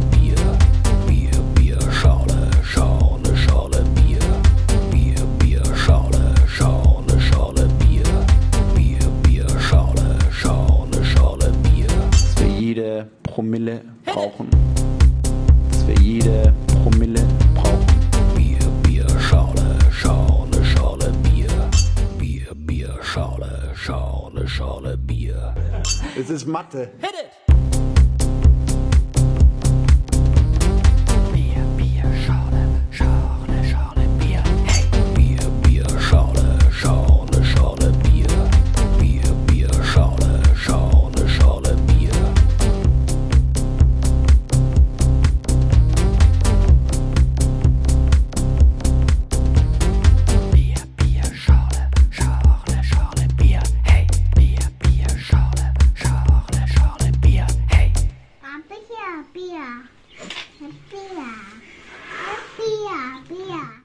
Dann kommen wir doch zum ersten Lebenszeichen nach der Apokalypse, zum Spiel gegen Leipzig, was uns offensichtlich richtig gut liegt. Wenn man mal zurückdenkt, das letzte zu Null Spiel unserer 05er war das in der Rückrunde gegen Leipzig. Und es war auch das letzte Spiel, bei dem unsere Mannschaft komplett überzeugend aufgetreten ist. Das letzte. Viele haben die Krise gerechnet, haben es als die Ergebniskrise gerechnet, ab dem letzten Sieg, nämlich von Bayern. Aber wir sind noch härter mit unserer Mannschaft. Wir reden von einer Formkrise. Ja, es war auch eine Formkrise. Selbst gegen die Bayern, die erste Halbzeit, wir hatten sehr viel Glück. Jetzt das Spiel gegen die Bayern lief eigentlich identisch, Ja, nur diesmal hatten wir, jetzt bemühe ich es doch mal, nicht so viel Glück. Ja, und da waren die Dinger halt drin. Vor diesem Spiel gegen Leipzig war natürlich ganz klar die Frage, was kann Jan Siewert als Coach mit einer Trainingseinheit vor dem Spiel überhaupt ausrichten? Ich würde es gar nicht auf die Trainingseinheiten beziehen. Was kann Jan Sievert ausrichten mit dem Kader, der auf das System so ausgerichtet ist? Zusätzlich kann man dann noch sagen, jetzt ist auch klar, Kruder ist verletzt, Wittmer ist wieder verletzt und Bell ist verletzt. Das heißt, zusätzlich dazu, dass er wenig Zeit hatte, mit der Mannschaft zu trainieren und mit denen zusammen zu sein, zusätzlich zu diesem Kader, zusätzlich noch weniger Spieler. Aber eine Statistik kam ihm zugute. Die letzten drei Spiele gegen Leipzig zu Hause, davon haben wir zwei gewonnen und ein Unentschieden. Jetzt sind es tatsächlich vier. Also Leipzig zu Hause liegt uns und eines der legendärsten Spiele der 05 Moderne war auch gegen Leipzig, Auch daheim. auch daheim. Also Ich sag von mal, daher. Du, du kriegst Marco Rose aus Mainz, aber Mainz nicht aus Marco Rose. Die Er Punkte, trägt, er trägt meins auch im Herzen, oder? ja, Er trägt Mainz 05 drunter. Ich glaube, der trägt einfach so unerwähnt vom Verein. Ehrensache, dass die Punkte hier bleiben. Ja, was mir tatsächlich, ähm, ich, ich steige einfach mal Volley ein, was mir tatsächlich eingefallen ist, ähm, so die ersten paar Minuten, dass wir viel genauer und viel äh, zielführender Pass spielen. Also ich habe sehr viel mehr Intention in den Pässen gesehen, sage ich mal. Also nicht nur irgendwie, Oh, tolle sondern, Formulierung, ja. äh, sondern halt wirklich, dass die was damit erreichen wollten, auch offensiv. Konstruktiv, total. Ja. Eine Intention hinterm Ball. Tolle Formulierung, ja, absolut. Das war, das war zu sehen. Und es war flach. Ich habe Genau, keinen genau hohen Ball das ja. Ich, ich hatte das, das Gefühl, er hat ihnen mehrere äh, Punkte an die Hand gegeben. Ähm, bitte spielt flach. Flach spielen, flach gewinnen. Zweitens, bitte spielt flach. Und drittens, spielt flach, ja, bitte. Und auf einmal konnte die Mannschaft das ja auch. Das sah wesentlich besser aus. Es war sogar teilweise zügig gespielt. Ein, zwei Kontakte, weiter ging's. Es, wir kommen im Zentrum nicht weiter, wir weichen kurz auf Außen aus, geht nicht, dann zurück zum Torwart. Und Robin hat auf einmal einen ganz anderen Fußball gespielt. Ja, äh, Robin wurde von dem von dem Kommentator sogar als mitspielender Torwart tituliert. Da dachte ich nur so, in diesem Spiel vielleicht schon, aber generell. Achtung, und jetzt werde ich ihn endgültig in Schutz nehmen. Wir haben sie damals nicht veröffentlicht und das lag daran, dass wir keine Zeit hatten oder respektive ich hatte keine Zeit, die Analyse fertig zu machen. Aber ich hatte sie recherchetechnisch fertig aufgearbeitet. Und es ging darum, wie analysiere ich ein Torwartspiel? Weil natürlich viele gefragt haben, hey, warum kritisierst du denn eigentlich hier Robin Sentner? Das macht doch gar keinen Sinn. Und wir hinterfragen uns natürlich auch immer selbst, also gucken wir uns das natürlich auch an. Und eins fiel auf. Und zwar, dass Finn Dahm, obwohl er klar der fußballerisch stärkere Torwart ist, das steht außer Frage, als Robin Zentner, hatte der, was zum Beispiel den, ähm, den ähm, Einfluss aufs Spiel angeht, Bene, sag, sag mir den, den, Den GCI meinst du? den GCI, den Game Control Index, bei dem war der genauso Sehr unterdurchschnittlich ähnliche schlecht. Werte, ja. Unterdurchschnittlich schlecht. Der normale GCI beim Torwart liegt bei 2,1. Der von unseren Torhütern liegt bei 1,2. Ich glaube, Finn hatte 1,4, aber ähm, im Endeffekt der, derselbe Unterschied. So, Also, wo du merkst, das war eine spielerische Vorgabe, unabhängig von den Fähigkeiten des Torwarts. Und dann sag, jetzt gehe ich sogar so weit und sage, wisst ihr was? Ich glaube, der Robin könnte mehr, als man ihm zugetraut hat. Ich glaube, der Robin kann einen größeren Einfluss positiv auf Offensiv als äh, langsam wurde. Der Robin kann einen positiveren und konstruktiveren Einfluss aufs Offensivspiel haben, als man ihm nachgesagt hat. Und das hat er in diesem Spiel tatsächlich mal unter Beweis gestellt. Ich fand es auch so, also wir haben ja auch die privilegierte Situation. Ich meine, es war schade, Bene, dass du nicht mit im Stadion warst, aber hier sitzen zwei, die im Stadion äh, das Spiel gesehen haben und einer, der es am Fernsehen verfolgen konnte. Was für uns in der Analyse natürlich immer Premium-Produkt ist. Ja. Ähm, aber was mir im Stadion direkt aufgefallen ist, vor allem mit Gila Vogie in der Dreierkette hinten, der hat extrem viel mit Robin gesprochen und extrem viel aber auch mit dem Zentrum kommuniziert. Er war Ja. einfach sehr klar in seinen Ansagen, hat immer quasi geguckt, wie das Ganze funktioniert. Umso bitterer, umso bitterer, dass er so früh verletzungsbedingt ausgewechselt werden musste. Und wir wissen jetzt Stand heute, er wird auch noch länger fehlen. Was unheimlich stark an ihm war, war, dass er im Aufbau als zentral also als, als zentral als zentraler Anker, quasi als Libero der Dreierkette, als der zentrale Mann, der Anker dieser Abwehr im Spielaufbau ins defensive Mittelfeld gerückt ist. Was natürlich total Sinn macht, weil da hat er gespielt auch für Wolfsburg. Er kann beides, ja. Und dann hattest du auf einmal einen Viereraufbau. Und du hattest das Zentrum dominant besetzt mit Chor, Barrero und Gilavogi. Das war schon recht unangenehm im Aufbau. Und jetzt muss man aber fairerweise sagen, und das ist das, ähm, wo das Problem auch bei Bo Svensson noch lag, wenn du Stefan Bell im Zentrum hast, kannst du das nicht machen, weil Stefan einfach nicht diese Qualität am Ball hat wie Gilavogi. Wenn du Robin dann gleichzeitig beschränkst, kann Robin aber auch nicht den Einfluss aufs Spiel nehmen, um die Bälle zu verteilen. Ab dem Moment bist du hinten raus krass limitiert. Und wir wissen, jeder Ball von Robin sollte eigentlich oder ist in der Regel zu Stefan Bell gegangen, damit der das Spiel aufzieht. Aber der stand nicht hoch, sondern der stand tief. Ja, Und das ist ein ganz entscheidender Unterschied im Spielaufbau. Und eigentlich muss man jetzt sagen, Stefan Bell kann nur noch eine Ergänzungsspielerrolle spielen. Oder du musst einen so brutal spielstarken Torwart dahinstellen, was momentan eigentlich nicht gerechtfertigt wäre. Schon gar nicht nach diesem Leipzig-Spiel, von dem her, was Robin gezeigt hat. Gehe ich voll mit. Ich, also das Ding ist, wir haben ja dann wex äh, verletzungsbedingt wechseln müssen und die erste Halbzeit war ja aus Mainzer Sicht, ähm, weiß ich, also ich kann das so schlecht eigentlich zusammenfassen, weil im Stadion war mir immer nur wichtig, dass wir kein Tor fangen. Aber ähm, wir waren jetzt nicht unbedingt zwingend nach vorne. Leipzig hat es uns aber auch nicht besonders schwer gemacht. Also ich finde, vielleicht kannst du da auch noch mal was zu sagen, aber ähm, ich meine, die, die letzten Spiele gegen Leipzig zeigen es ja auch, die liegen uns einfach. Aber ich glaube, wir hatten extrem Glück nach dieser Trennung vom Trainer in der Vorwoche auf eine Mannschaft wie Leipzig im Spiel zu treffen zu Hause. Wir haben uns ja schon gegen die Bayern eigentlich ähm, mehr ausrechnen können im Spiel, weil wir gut ausgesehen haben. Wenn uns Mannschaften Räume geben, sehen wir tendenziell besser aus. Ähm, und deswegen war Leipzig vor dem Hintergrund ein dankbarer Gegner zu diesem Zeitpunkt. Heißt aber im Umkehrschluss, ich würde, so wichtig dieser Sieg auch für die Psyche der Spieler ist, ich würde diesen Sieg auf keinen Fall überbewerten. Der Gegner liegt uns, seine Spielweise liegt uns und zwar wirklich nicht zum ersten Fast Mal. wie kein anderer Verein, ja. Ähm, und deswegen ist das für mich zum Beispiel auch, ich greife kurz vorweg, wir können es auch hinterher nochmal etwas äh, härter diskutieren, auch kein Bewerbungsschreiben von Jan Sievert. Aber dazu dann gerne mehr später. Was ich tatsächlich sehr interessant fand, war, dass wir in der ersten Halbzeit ja quasi gar nicht zu Torabschlüssen kamen.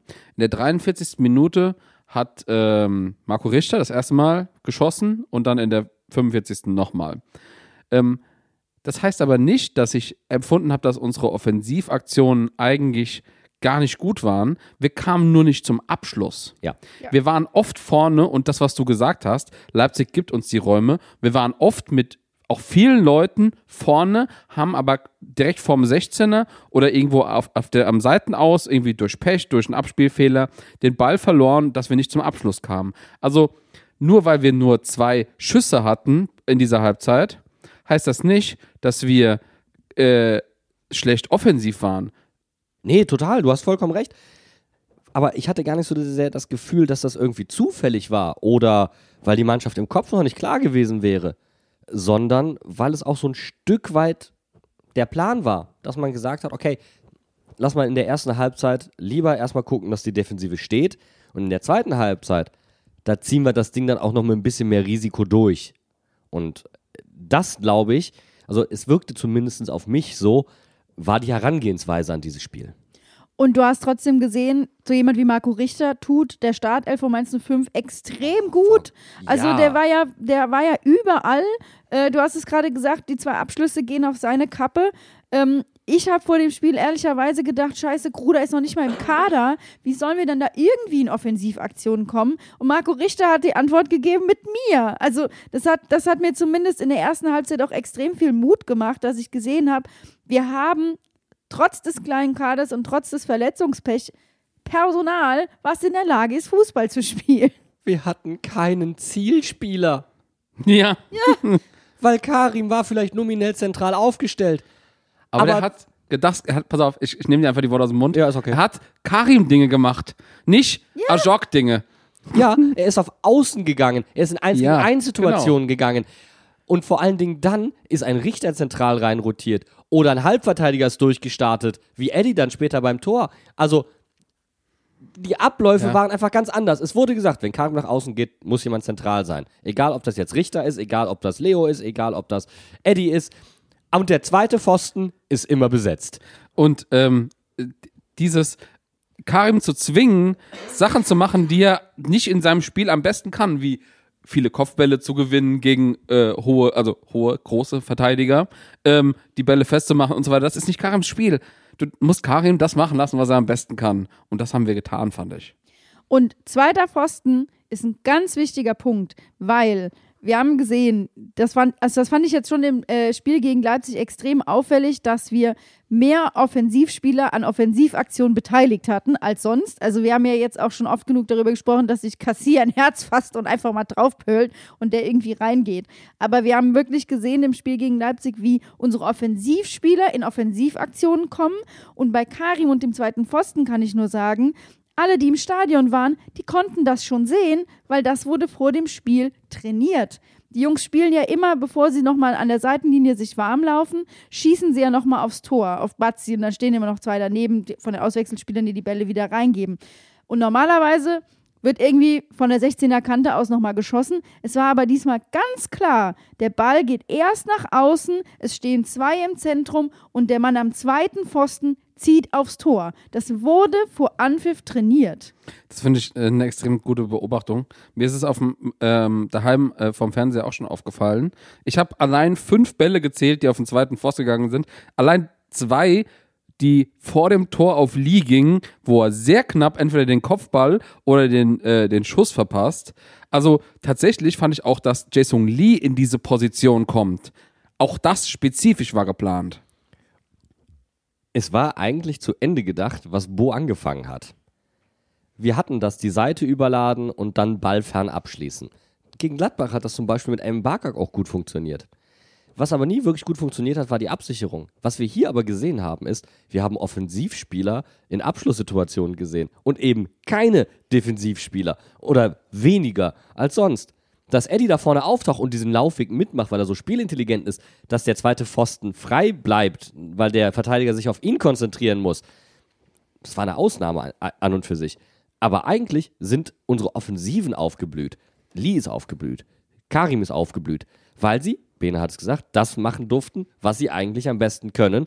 Und wir standen defensiv besser, weil nicht alle mitgelaufen sind. Also, es war kollektives Angreifen, ohne dass alle blind losgelaufen sind. Und was das mit einem Spieler wie Karim macht, wenn er das machen darf, was er gut kann, haben wir gesehen. Er hat einen Assist gehabt und er hat das 2-0 eigentlich einge eingeleitet, die, das direkt eingeleitet mit dem abgefälschten Schuss. Und ich finde, gerade für Karim ist sowas extrem wichtig, auch wenn wir dran denken, was er für eine Botschaft gesendet hat.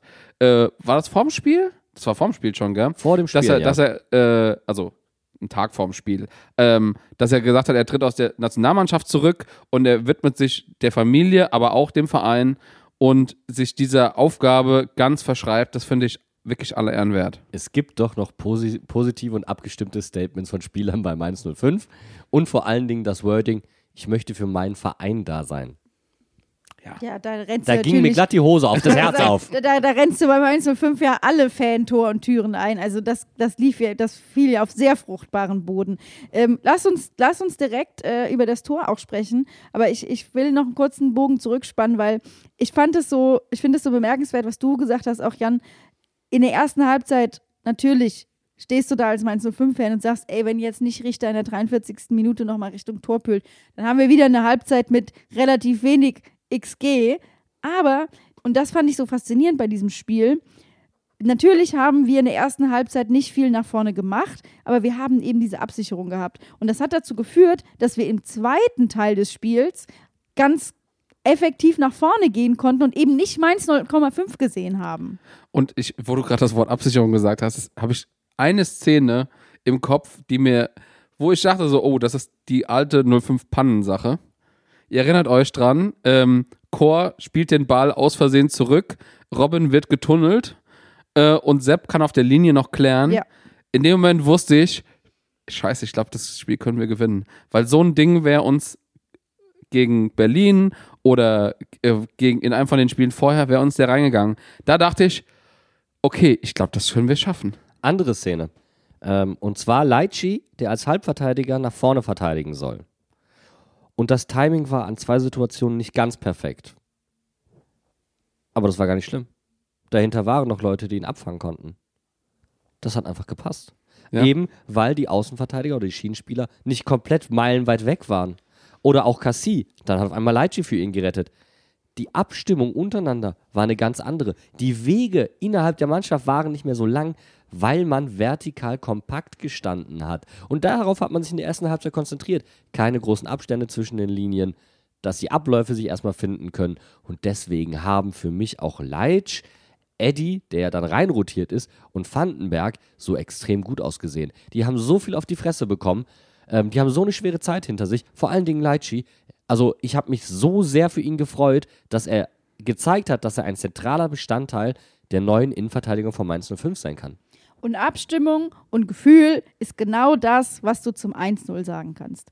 Da passt einfach alles. Du hast Karim, der über außen geht, Karim-Ding gemacht und einfach diesen trainierten Ball auf den zweiten Pfosten spielt. Du hast in der Mitte, Mitte, In der Mitte. in der Mitte, In der Mitte. hast du Eddie Milson Fernandes, der einfach mitläuft und eben diese zwei Verteidiger bindet, sodass sich in dem Rücken Lee freispielen kann, der das Ding einfach nur reinhauen muss. Und ich muss es einfach so sagen, Bene, es tut mir so leid, dass du nicht da warst, als meine Seele meinen Körper verlassen hast und ich alles, was ich hatte, in den Mainzer Nachthimmel geschrien habe, weil ich nicht mehr wusste, wohin mit meinem Glück. Ich glaube, ja, Entschuldigung. Ja, ich bin, ich bin ausgerastet. Ich bin, ich, ich, ich habe alles im Umkreis von fünf Metern umarmt. Ich, ich habe hab ich endlich wieder so fremde Menschen geküsst. Also ich meine, ähm, ich kann sagen, mir tut es auch leid, dass ich nicht da war. Meinen Nachbarn tut es auch sehr leid, dass ich nicht da war. Also ich kriege schon immer von den Leuten zwei Häuser weiter gesagt, das oh, war wieder ein Heimspiel oder war, äh, war wieder ein Auswärtsspiel. So. Das kennen wir aus der Ähm, Altstadtbene, So, ja. und ähm, aber ganz ehrlich, du kannst dich auch freuen, dass ich nicht da war, weil sonst hätte ich dich, glaube ich, das halbe Stadion geschmissen oder hochgewuchtet oder so einfach. Ganz ehrlich, ich, ich stand schon bei der Szene vorher. Äh, ich weiß gar nicht, ich glaube, das war auch irgendein Leading oder sowas. Ich wollte es gerade sagen, aber hör mir zu, weil die Szene ist wichtig. Es war die Verwirrung, Abstoß oder Ecke. Ja, genau, das war die. Und ähm, boah, also, also ich sage jetzt mal so: Raum hat eine gewisse Bauernschleue. Und also nimm, nimmt er den Ball mit ins Feld, damit abgepfiffen werden muss. Und Simmons spielt den Ball noch weiter ins Ja. Feld, damit abgepfiffen wird. Und wie gut war bitte dieser Schiedsrichter, dass es ihm einfach drietens egal war und der auch auf die ganzen Schwalben vom Baumgarten und so weiter nicht reingefallen ist und sich, sich gesagt hat, fuck off.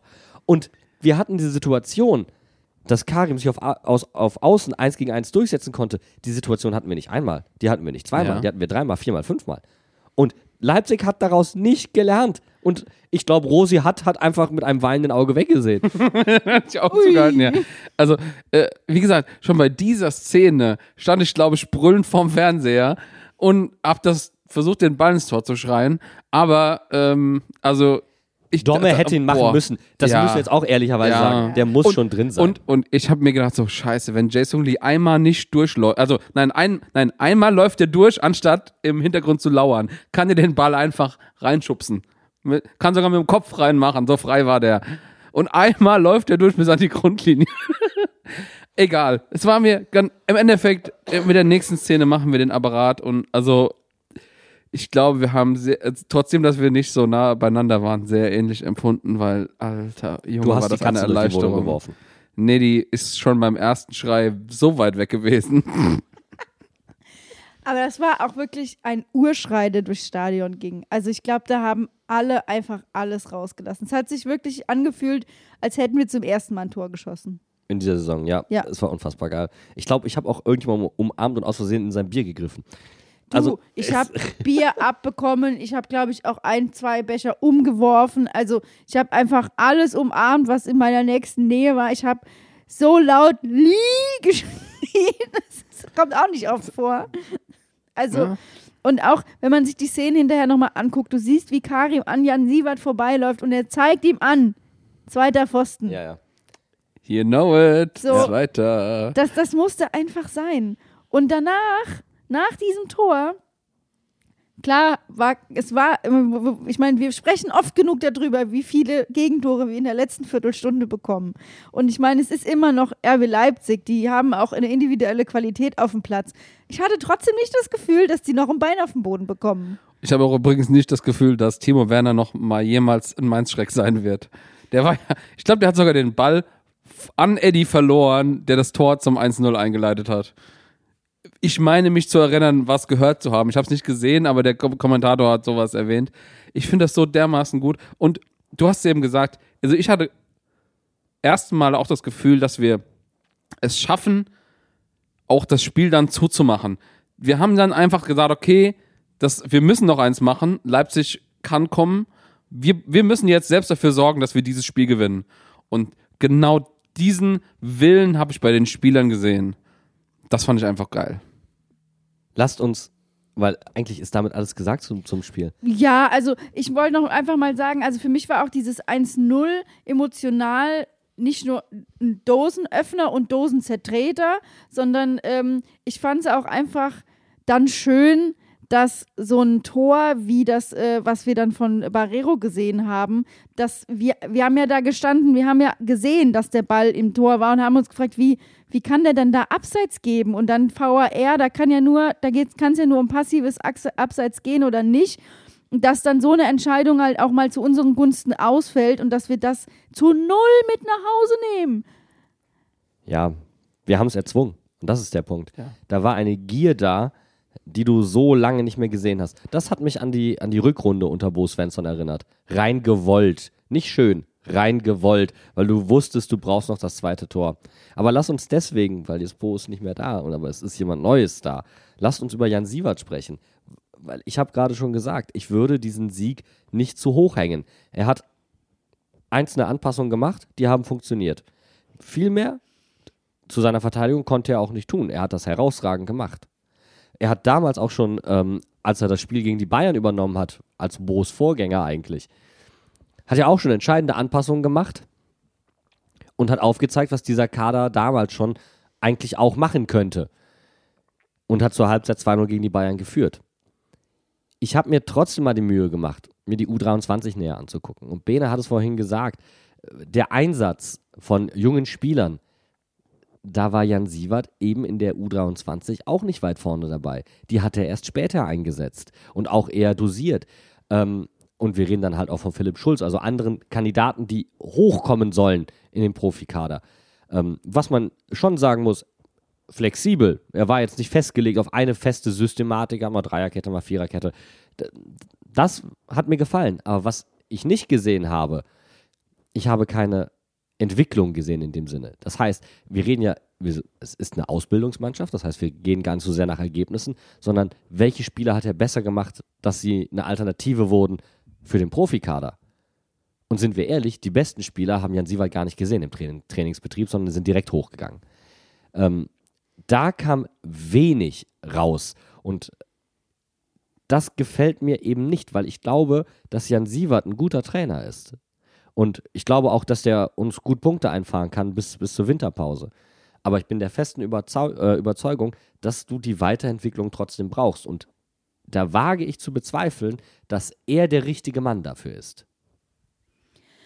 Im Endeffekt kann man nur sagen, wir, müssen abwarten. Das ist ja auch nicht offiziell geklärt. Ähm, er ist ja erstmal Interimstrainer.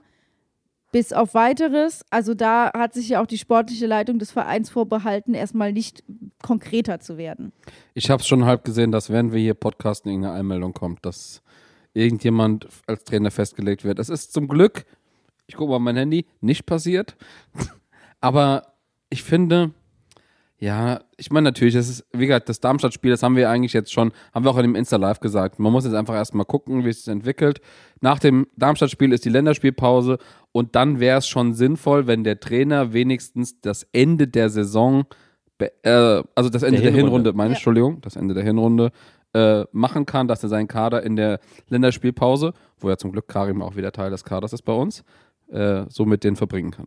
Wobei ich die, die Länderspielpause gar nicht so wichtig finde, sondern ich fände es wichtiger, dass der Trainer dann zumindest intern schon feststeht, sodass er die Anpassungen, die in der Winterpause vom Kader her nötig sind, Das sowieso. Genau. vollziehen kann. Weil eins ist auch klar, wir haben ja gerade schon gesagt, was konnte Jan Sievert sonst denn mit dieser Mannschaft spielen? Nicht so viel. Ähm, da müssten Anpassungen geschehen. Da muss vielleicht doch noch der ein oder andere geholt werden. Ähm, natürlich kommt auch der ein oder andere zurück. Trotzdem sind das Spielertypen, die für ein System geholt wurden. Das sind aber tatsächlich ja zwei unterschiedliche Sachen. Wir können ja unter Un- Umständen einen Trainer haben, wie jetzt zum Beispiel Jan Sievert, wird, dem wird gesagt, okay, du bleibst bis zur Winterpause, du bleibst bis zum Saisonende, ist die Möglichkeit. Oder du sagst, okay, Jan Sievert macht das jetzt ein, zwei Spiele und du, holst dir dann deinen Trainer und der übernimmt dann bis zum Ende der Saison. Total, ja. So, das sind eigentlich die zwei Möglichkeiten. Entweder Jan Sievert macht's bis entweder nur dieses eine Spiel noch, bis zur Winterpause oder bis zum Saisonende, beziehungsweise dann einfach als Cheftrainer. Oder es wird jemand anders geholt, aber wie du das gesagt hast, der Plan für die Winterpause, ähm, für welche Spieler brauchst du, wie, wie entwickelst du dein Spielsystem, der muss schon relativ früh jetzt Mitte November, Anfang Dezember gesetzt werden, dass du planen kannst. Und ich möchte nicht, dass Martin Schmidt sich hier eine einfache Lösung sucht und sagt, ach, funktioniert ja gerade, das ist jetzt mein Cheftrainer. Nein, wir brauchen einen Trainer, der eben langfristig entwickeln will. Und da bin ich dann auch zum Beispiel wieder beim SC Freiburg. Die sagen, wir haben mit Christian Streich, die sind jetzt e ewig und drei Tage schon zusammen, ja. Aber da ist ein Trainer mit einem Plan. Und wenn es nicht für die Liga reicht, dann geht man halt runter. Aber dafür ist klar, es wird was entwickelt. Ja, diese Konsequenz, finde ich, muss Mainz 05 nicht an den Tag legen. Die legt der SC Freiburg übrigens auch im Jugendbereich so an den Tag, was ich nicht ganz so gut finde. Also du solltest schon gucken, dass, dass du dann auch eine Liga halten kannst, um ein gewisses Wettkampfniveau zu haben. Aber was ich zum Beispiel sehr, sehr gut finde, ist, dass du einen jungen Kerl wie Atubolo ins Tor stellst und sagst, ey, dann scheiß halt rein. Hinter dir steht Florian Müller, der hilft dir bei der Entwicklung, der macht den Pokal, ja, da hast, da hast du deine Auszeiten.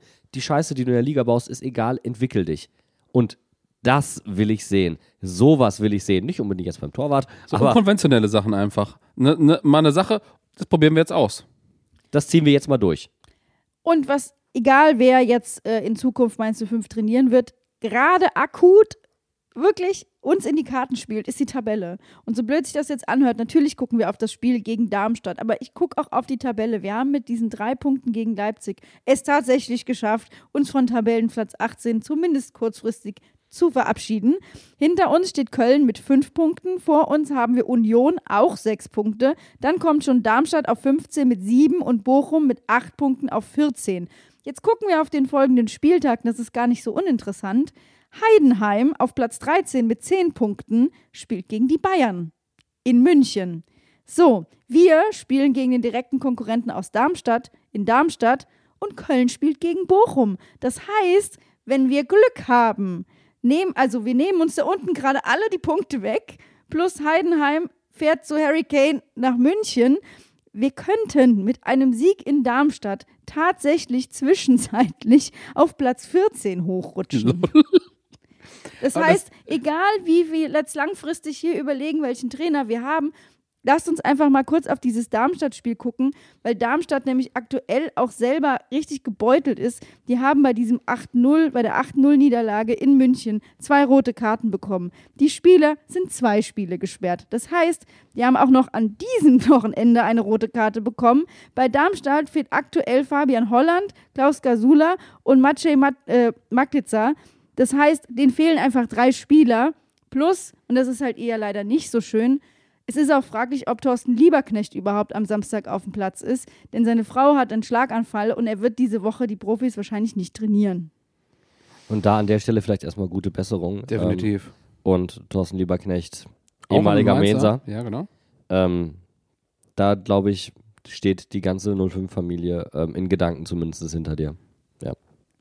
Also ich finde, ähm, um jetzt mal wieder auf äh, das Spiel zu gucken, ähm, das sollten wir nicht vernachlässigen, welche Spieler da fehlen für die Darmstädter. Das sind zentrale. Klaus Jasula. Ich Ja. meine mal ganz ehrlich, Zentrale das Spieler, ist ja. der Spieler, der in der Bundesliga den Rekord hält für die meisten gelben Karten. Das ist in, Dominik einer, in Kors- einer Saison. in einer Saison. Das ist Dominik Kor, dem sein Erzfeind. Ja? das ist, und wird das Duell quasi genommen. Das, das gelbe Kartenduell. Schade. Das heißt, die Darmstädter haben im Zentrum jetzt schon Angst. Ja, und ähm, ich sag mal, wir müssen uns da auch nicht kleiner machen, als wir sind. Und ich finde, du hast vorhin einen wichtigen Satz gesagt. Ich finde, diese Innenverteidigung, die wir jetzt haben, an der sollten wir festhalten. Die hat gut funktioniert. Die hat offensichtlich mit der Abstimmung es geschafft. Die, die schafft es auch, dass sich mal ein, zwei Leute vielleicht ein bisschen offensiver dazu äh, äh, in das, was äh, Nerkate und Sonjust so gut gemacht haben, mit ins Offensivspiel einschalten können. Mit Eddie o- oder auch von mir aus, wer ist der andere?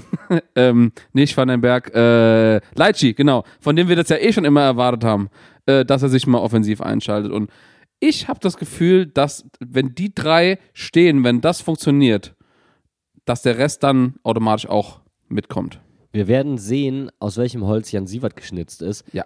Ob er, ähnlich wie Bo, seine Mannschaft aufs Körperliche fokussiert und damit den Gegner stärker macht, als er ist, oder ob er einen spielerischen Ansatz wählt. Ich finde, das Spiel ist eher ein Bewerbungsschreiben als das Spiel gegen Leipzig. Leipzig war ein absolutes Ausnahmespiel. Und wir wissen alle, wie so Ausnahmespiele funktionieren. Aber Darmstadt, das ist das Bewerbungsschreiben. Da gehe ich voll mit. Aber ich würde Darmstadt auch zu einem gewissen Punkt als Ausnahmespiel nennen. Es ist der elfte Spieltag am 11.11., quasi vor der Haustür von Mainz. Das ist schon für die, ich würde sagen, für alle Auswärtsfahrer ein Ausnahmespiel. Eigentlich ein Heimspiel, oder? Ja. Und ähm, wenn wir nicht schon, äh, schon nicht am Schiller sein können, dann fahren wir wenigstens auswärts. dem Bölle. Wenn wir nicht am Schiller sind, dann wenigstens am Bölle. Die, die kein Ja. Ticket für den Schillerplatz bekommen haben, die haben ein Ticket für Darmstadt. Und da komme ich auch zu einem Punkt, wo ich sage, ich habe, glaube ich, am Samstag ein veritables Problem. Die Ultras haben gesagt, alle in Rot nach Darmstadt. Ich bin aber vorher in der City unterwegs.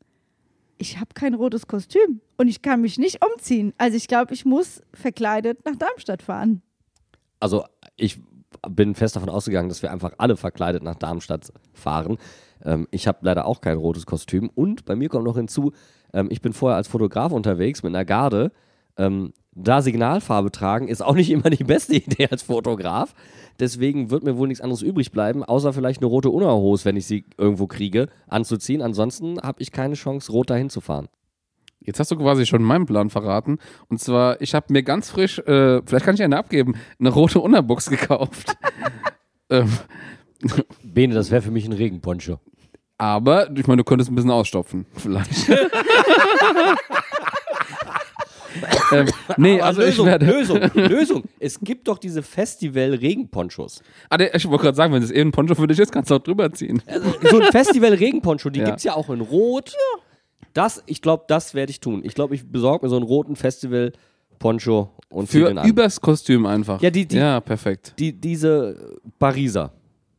Ja. Diese Ja, durchsichtigen. ja, ja, genau, ich weiß, was Nur du in. Rot halt. Ja. Ja, hoffe ich doch mal, der Deitas hat doch sowas, oder? Ja, du, Ja, du wirst dich auf Suche begeben und wirst davon berichten im nächsten Podcast. Ich nehme eine Sammelbestellung an. Ja, genau. Also wer noch was Rotes braucht für Darmstadt, der soll sich beim Jan Budde bitte melden. Äh, E-Mail-Adresse findet ihr auf unserer Hint Postfach ist offen bis. Dienstag 24 Uhr. Aber bitte dann auch mit Überweisung und ich werde auf jeden Fall eine Anzahlung nehmen. Plus ist natürlich auch eine Aufwandsentschädigung eingerechnet. Servicegebühr. Ja, Servicegebühr. Reinigungsgebühr, Servicegebühr, alles, Bestellgebühr. Und die Dinger werden am Ende auch nummeriert wieder eingesammelt. Ja, genau. Die werden nämlich schon recycelt. Die werden dann nämlich äh, für Rosenmontag weitervermietet. Das hört sich für mich nach einem stabilen Plan Richtung Darmstadt an. Ich muss wirklich sagen, als wir die Tickets geholt haben, Ben hat es äh, netterweise für uns erledigt, habe ich mich schon, wir haben ja schon im Stadion gerätselt, ob es überhaupt möglich ist, das Spiel auf einen anderen Tag zu legen als den 11.11. Das ist nicht möglich und es ist jetzt endlich soweit. Ich habe richtig Bock. Ich freue mich sehr darauf und bevor wir euch jetzt hier an dieser Stelle in die Woche entlassen, müssen wir noch eine Sache ganz klar sagen. Gruder ist zwar verletzt, aber er ist als Rookie of the Month Oktober nominiert. Ihr findet den Link zur Abstimmung in unseren Show Notes. Deswegen könnt ihr jetzt mal alle kräftig auf die Bundesliga-Webseite gehen und abstimmen. Also Ja, das musst hab, du Ich habe schon gemacht. Ich, ich habe schon zweimal gemacht. Und zweimal. Hast du etwa betrogen bei dieser Abstimmung? Vielleicht habe ich mich einmal mit meinem Mobilnetz, einmal mit meinem WLAN. Vielleicht war, war, war, ich, war ich irgendwo noch in irgendeinem Kaffee in irgendeinem WLAN. ich ich habe ich hab Kaffee. Hoff Leute, supportet die Gastro im Namen von Brian Gruder. Lockt euch in jedes WLAN ein. aber, aber weißt du, was, glaube ich, die, die richtigen Abschiedsworte sind für diese Sendung? Danke, Bohm Babak. Danke. Danke, danke.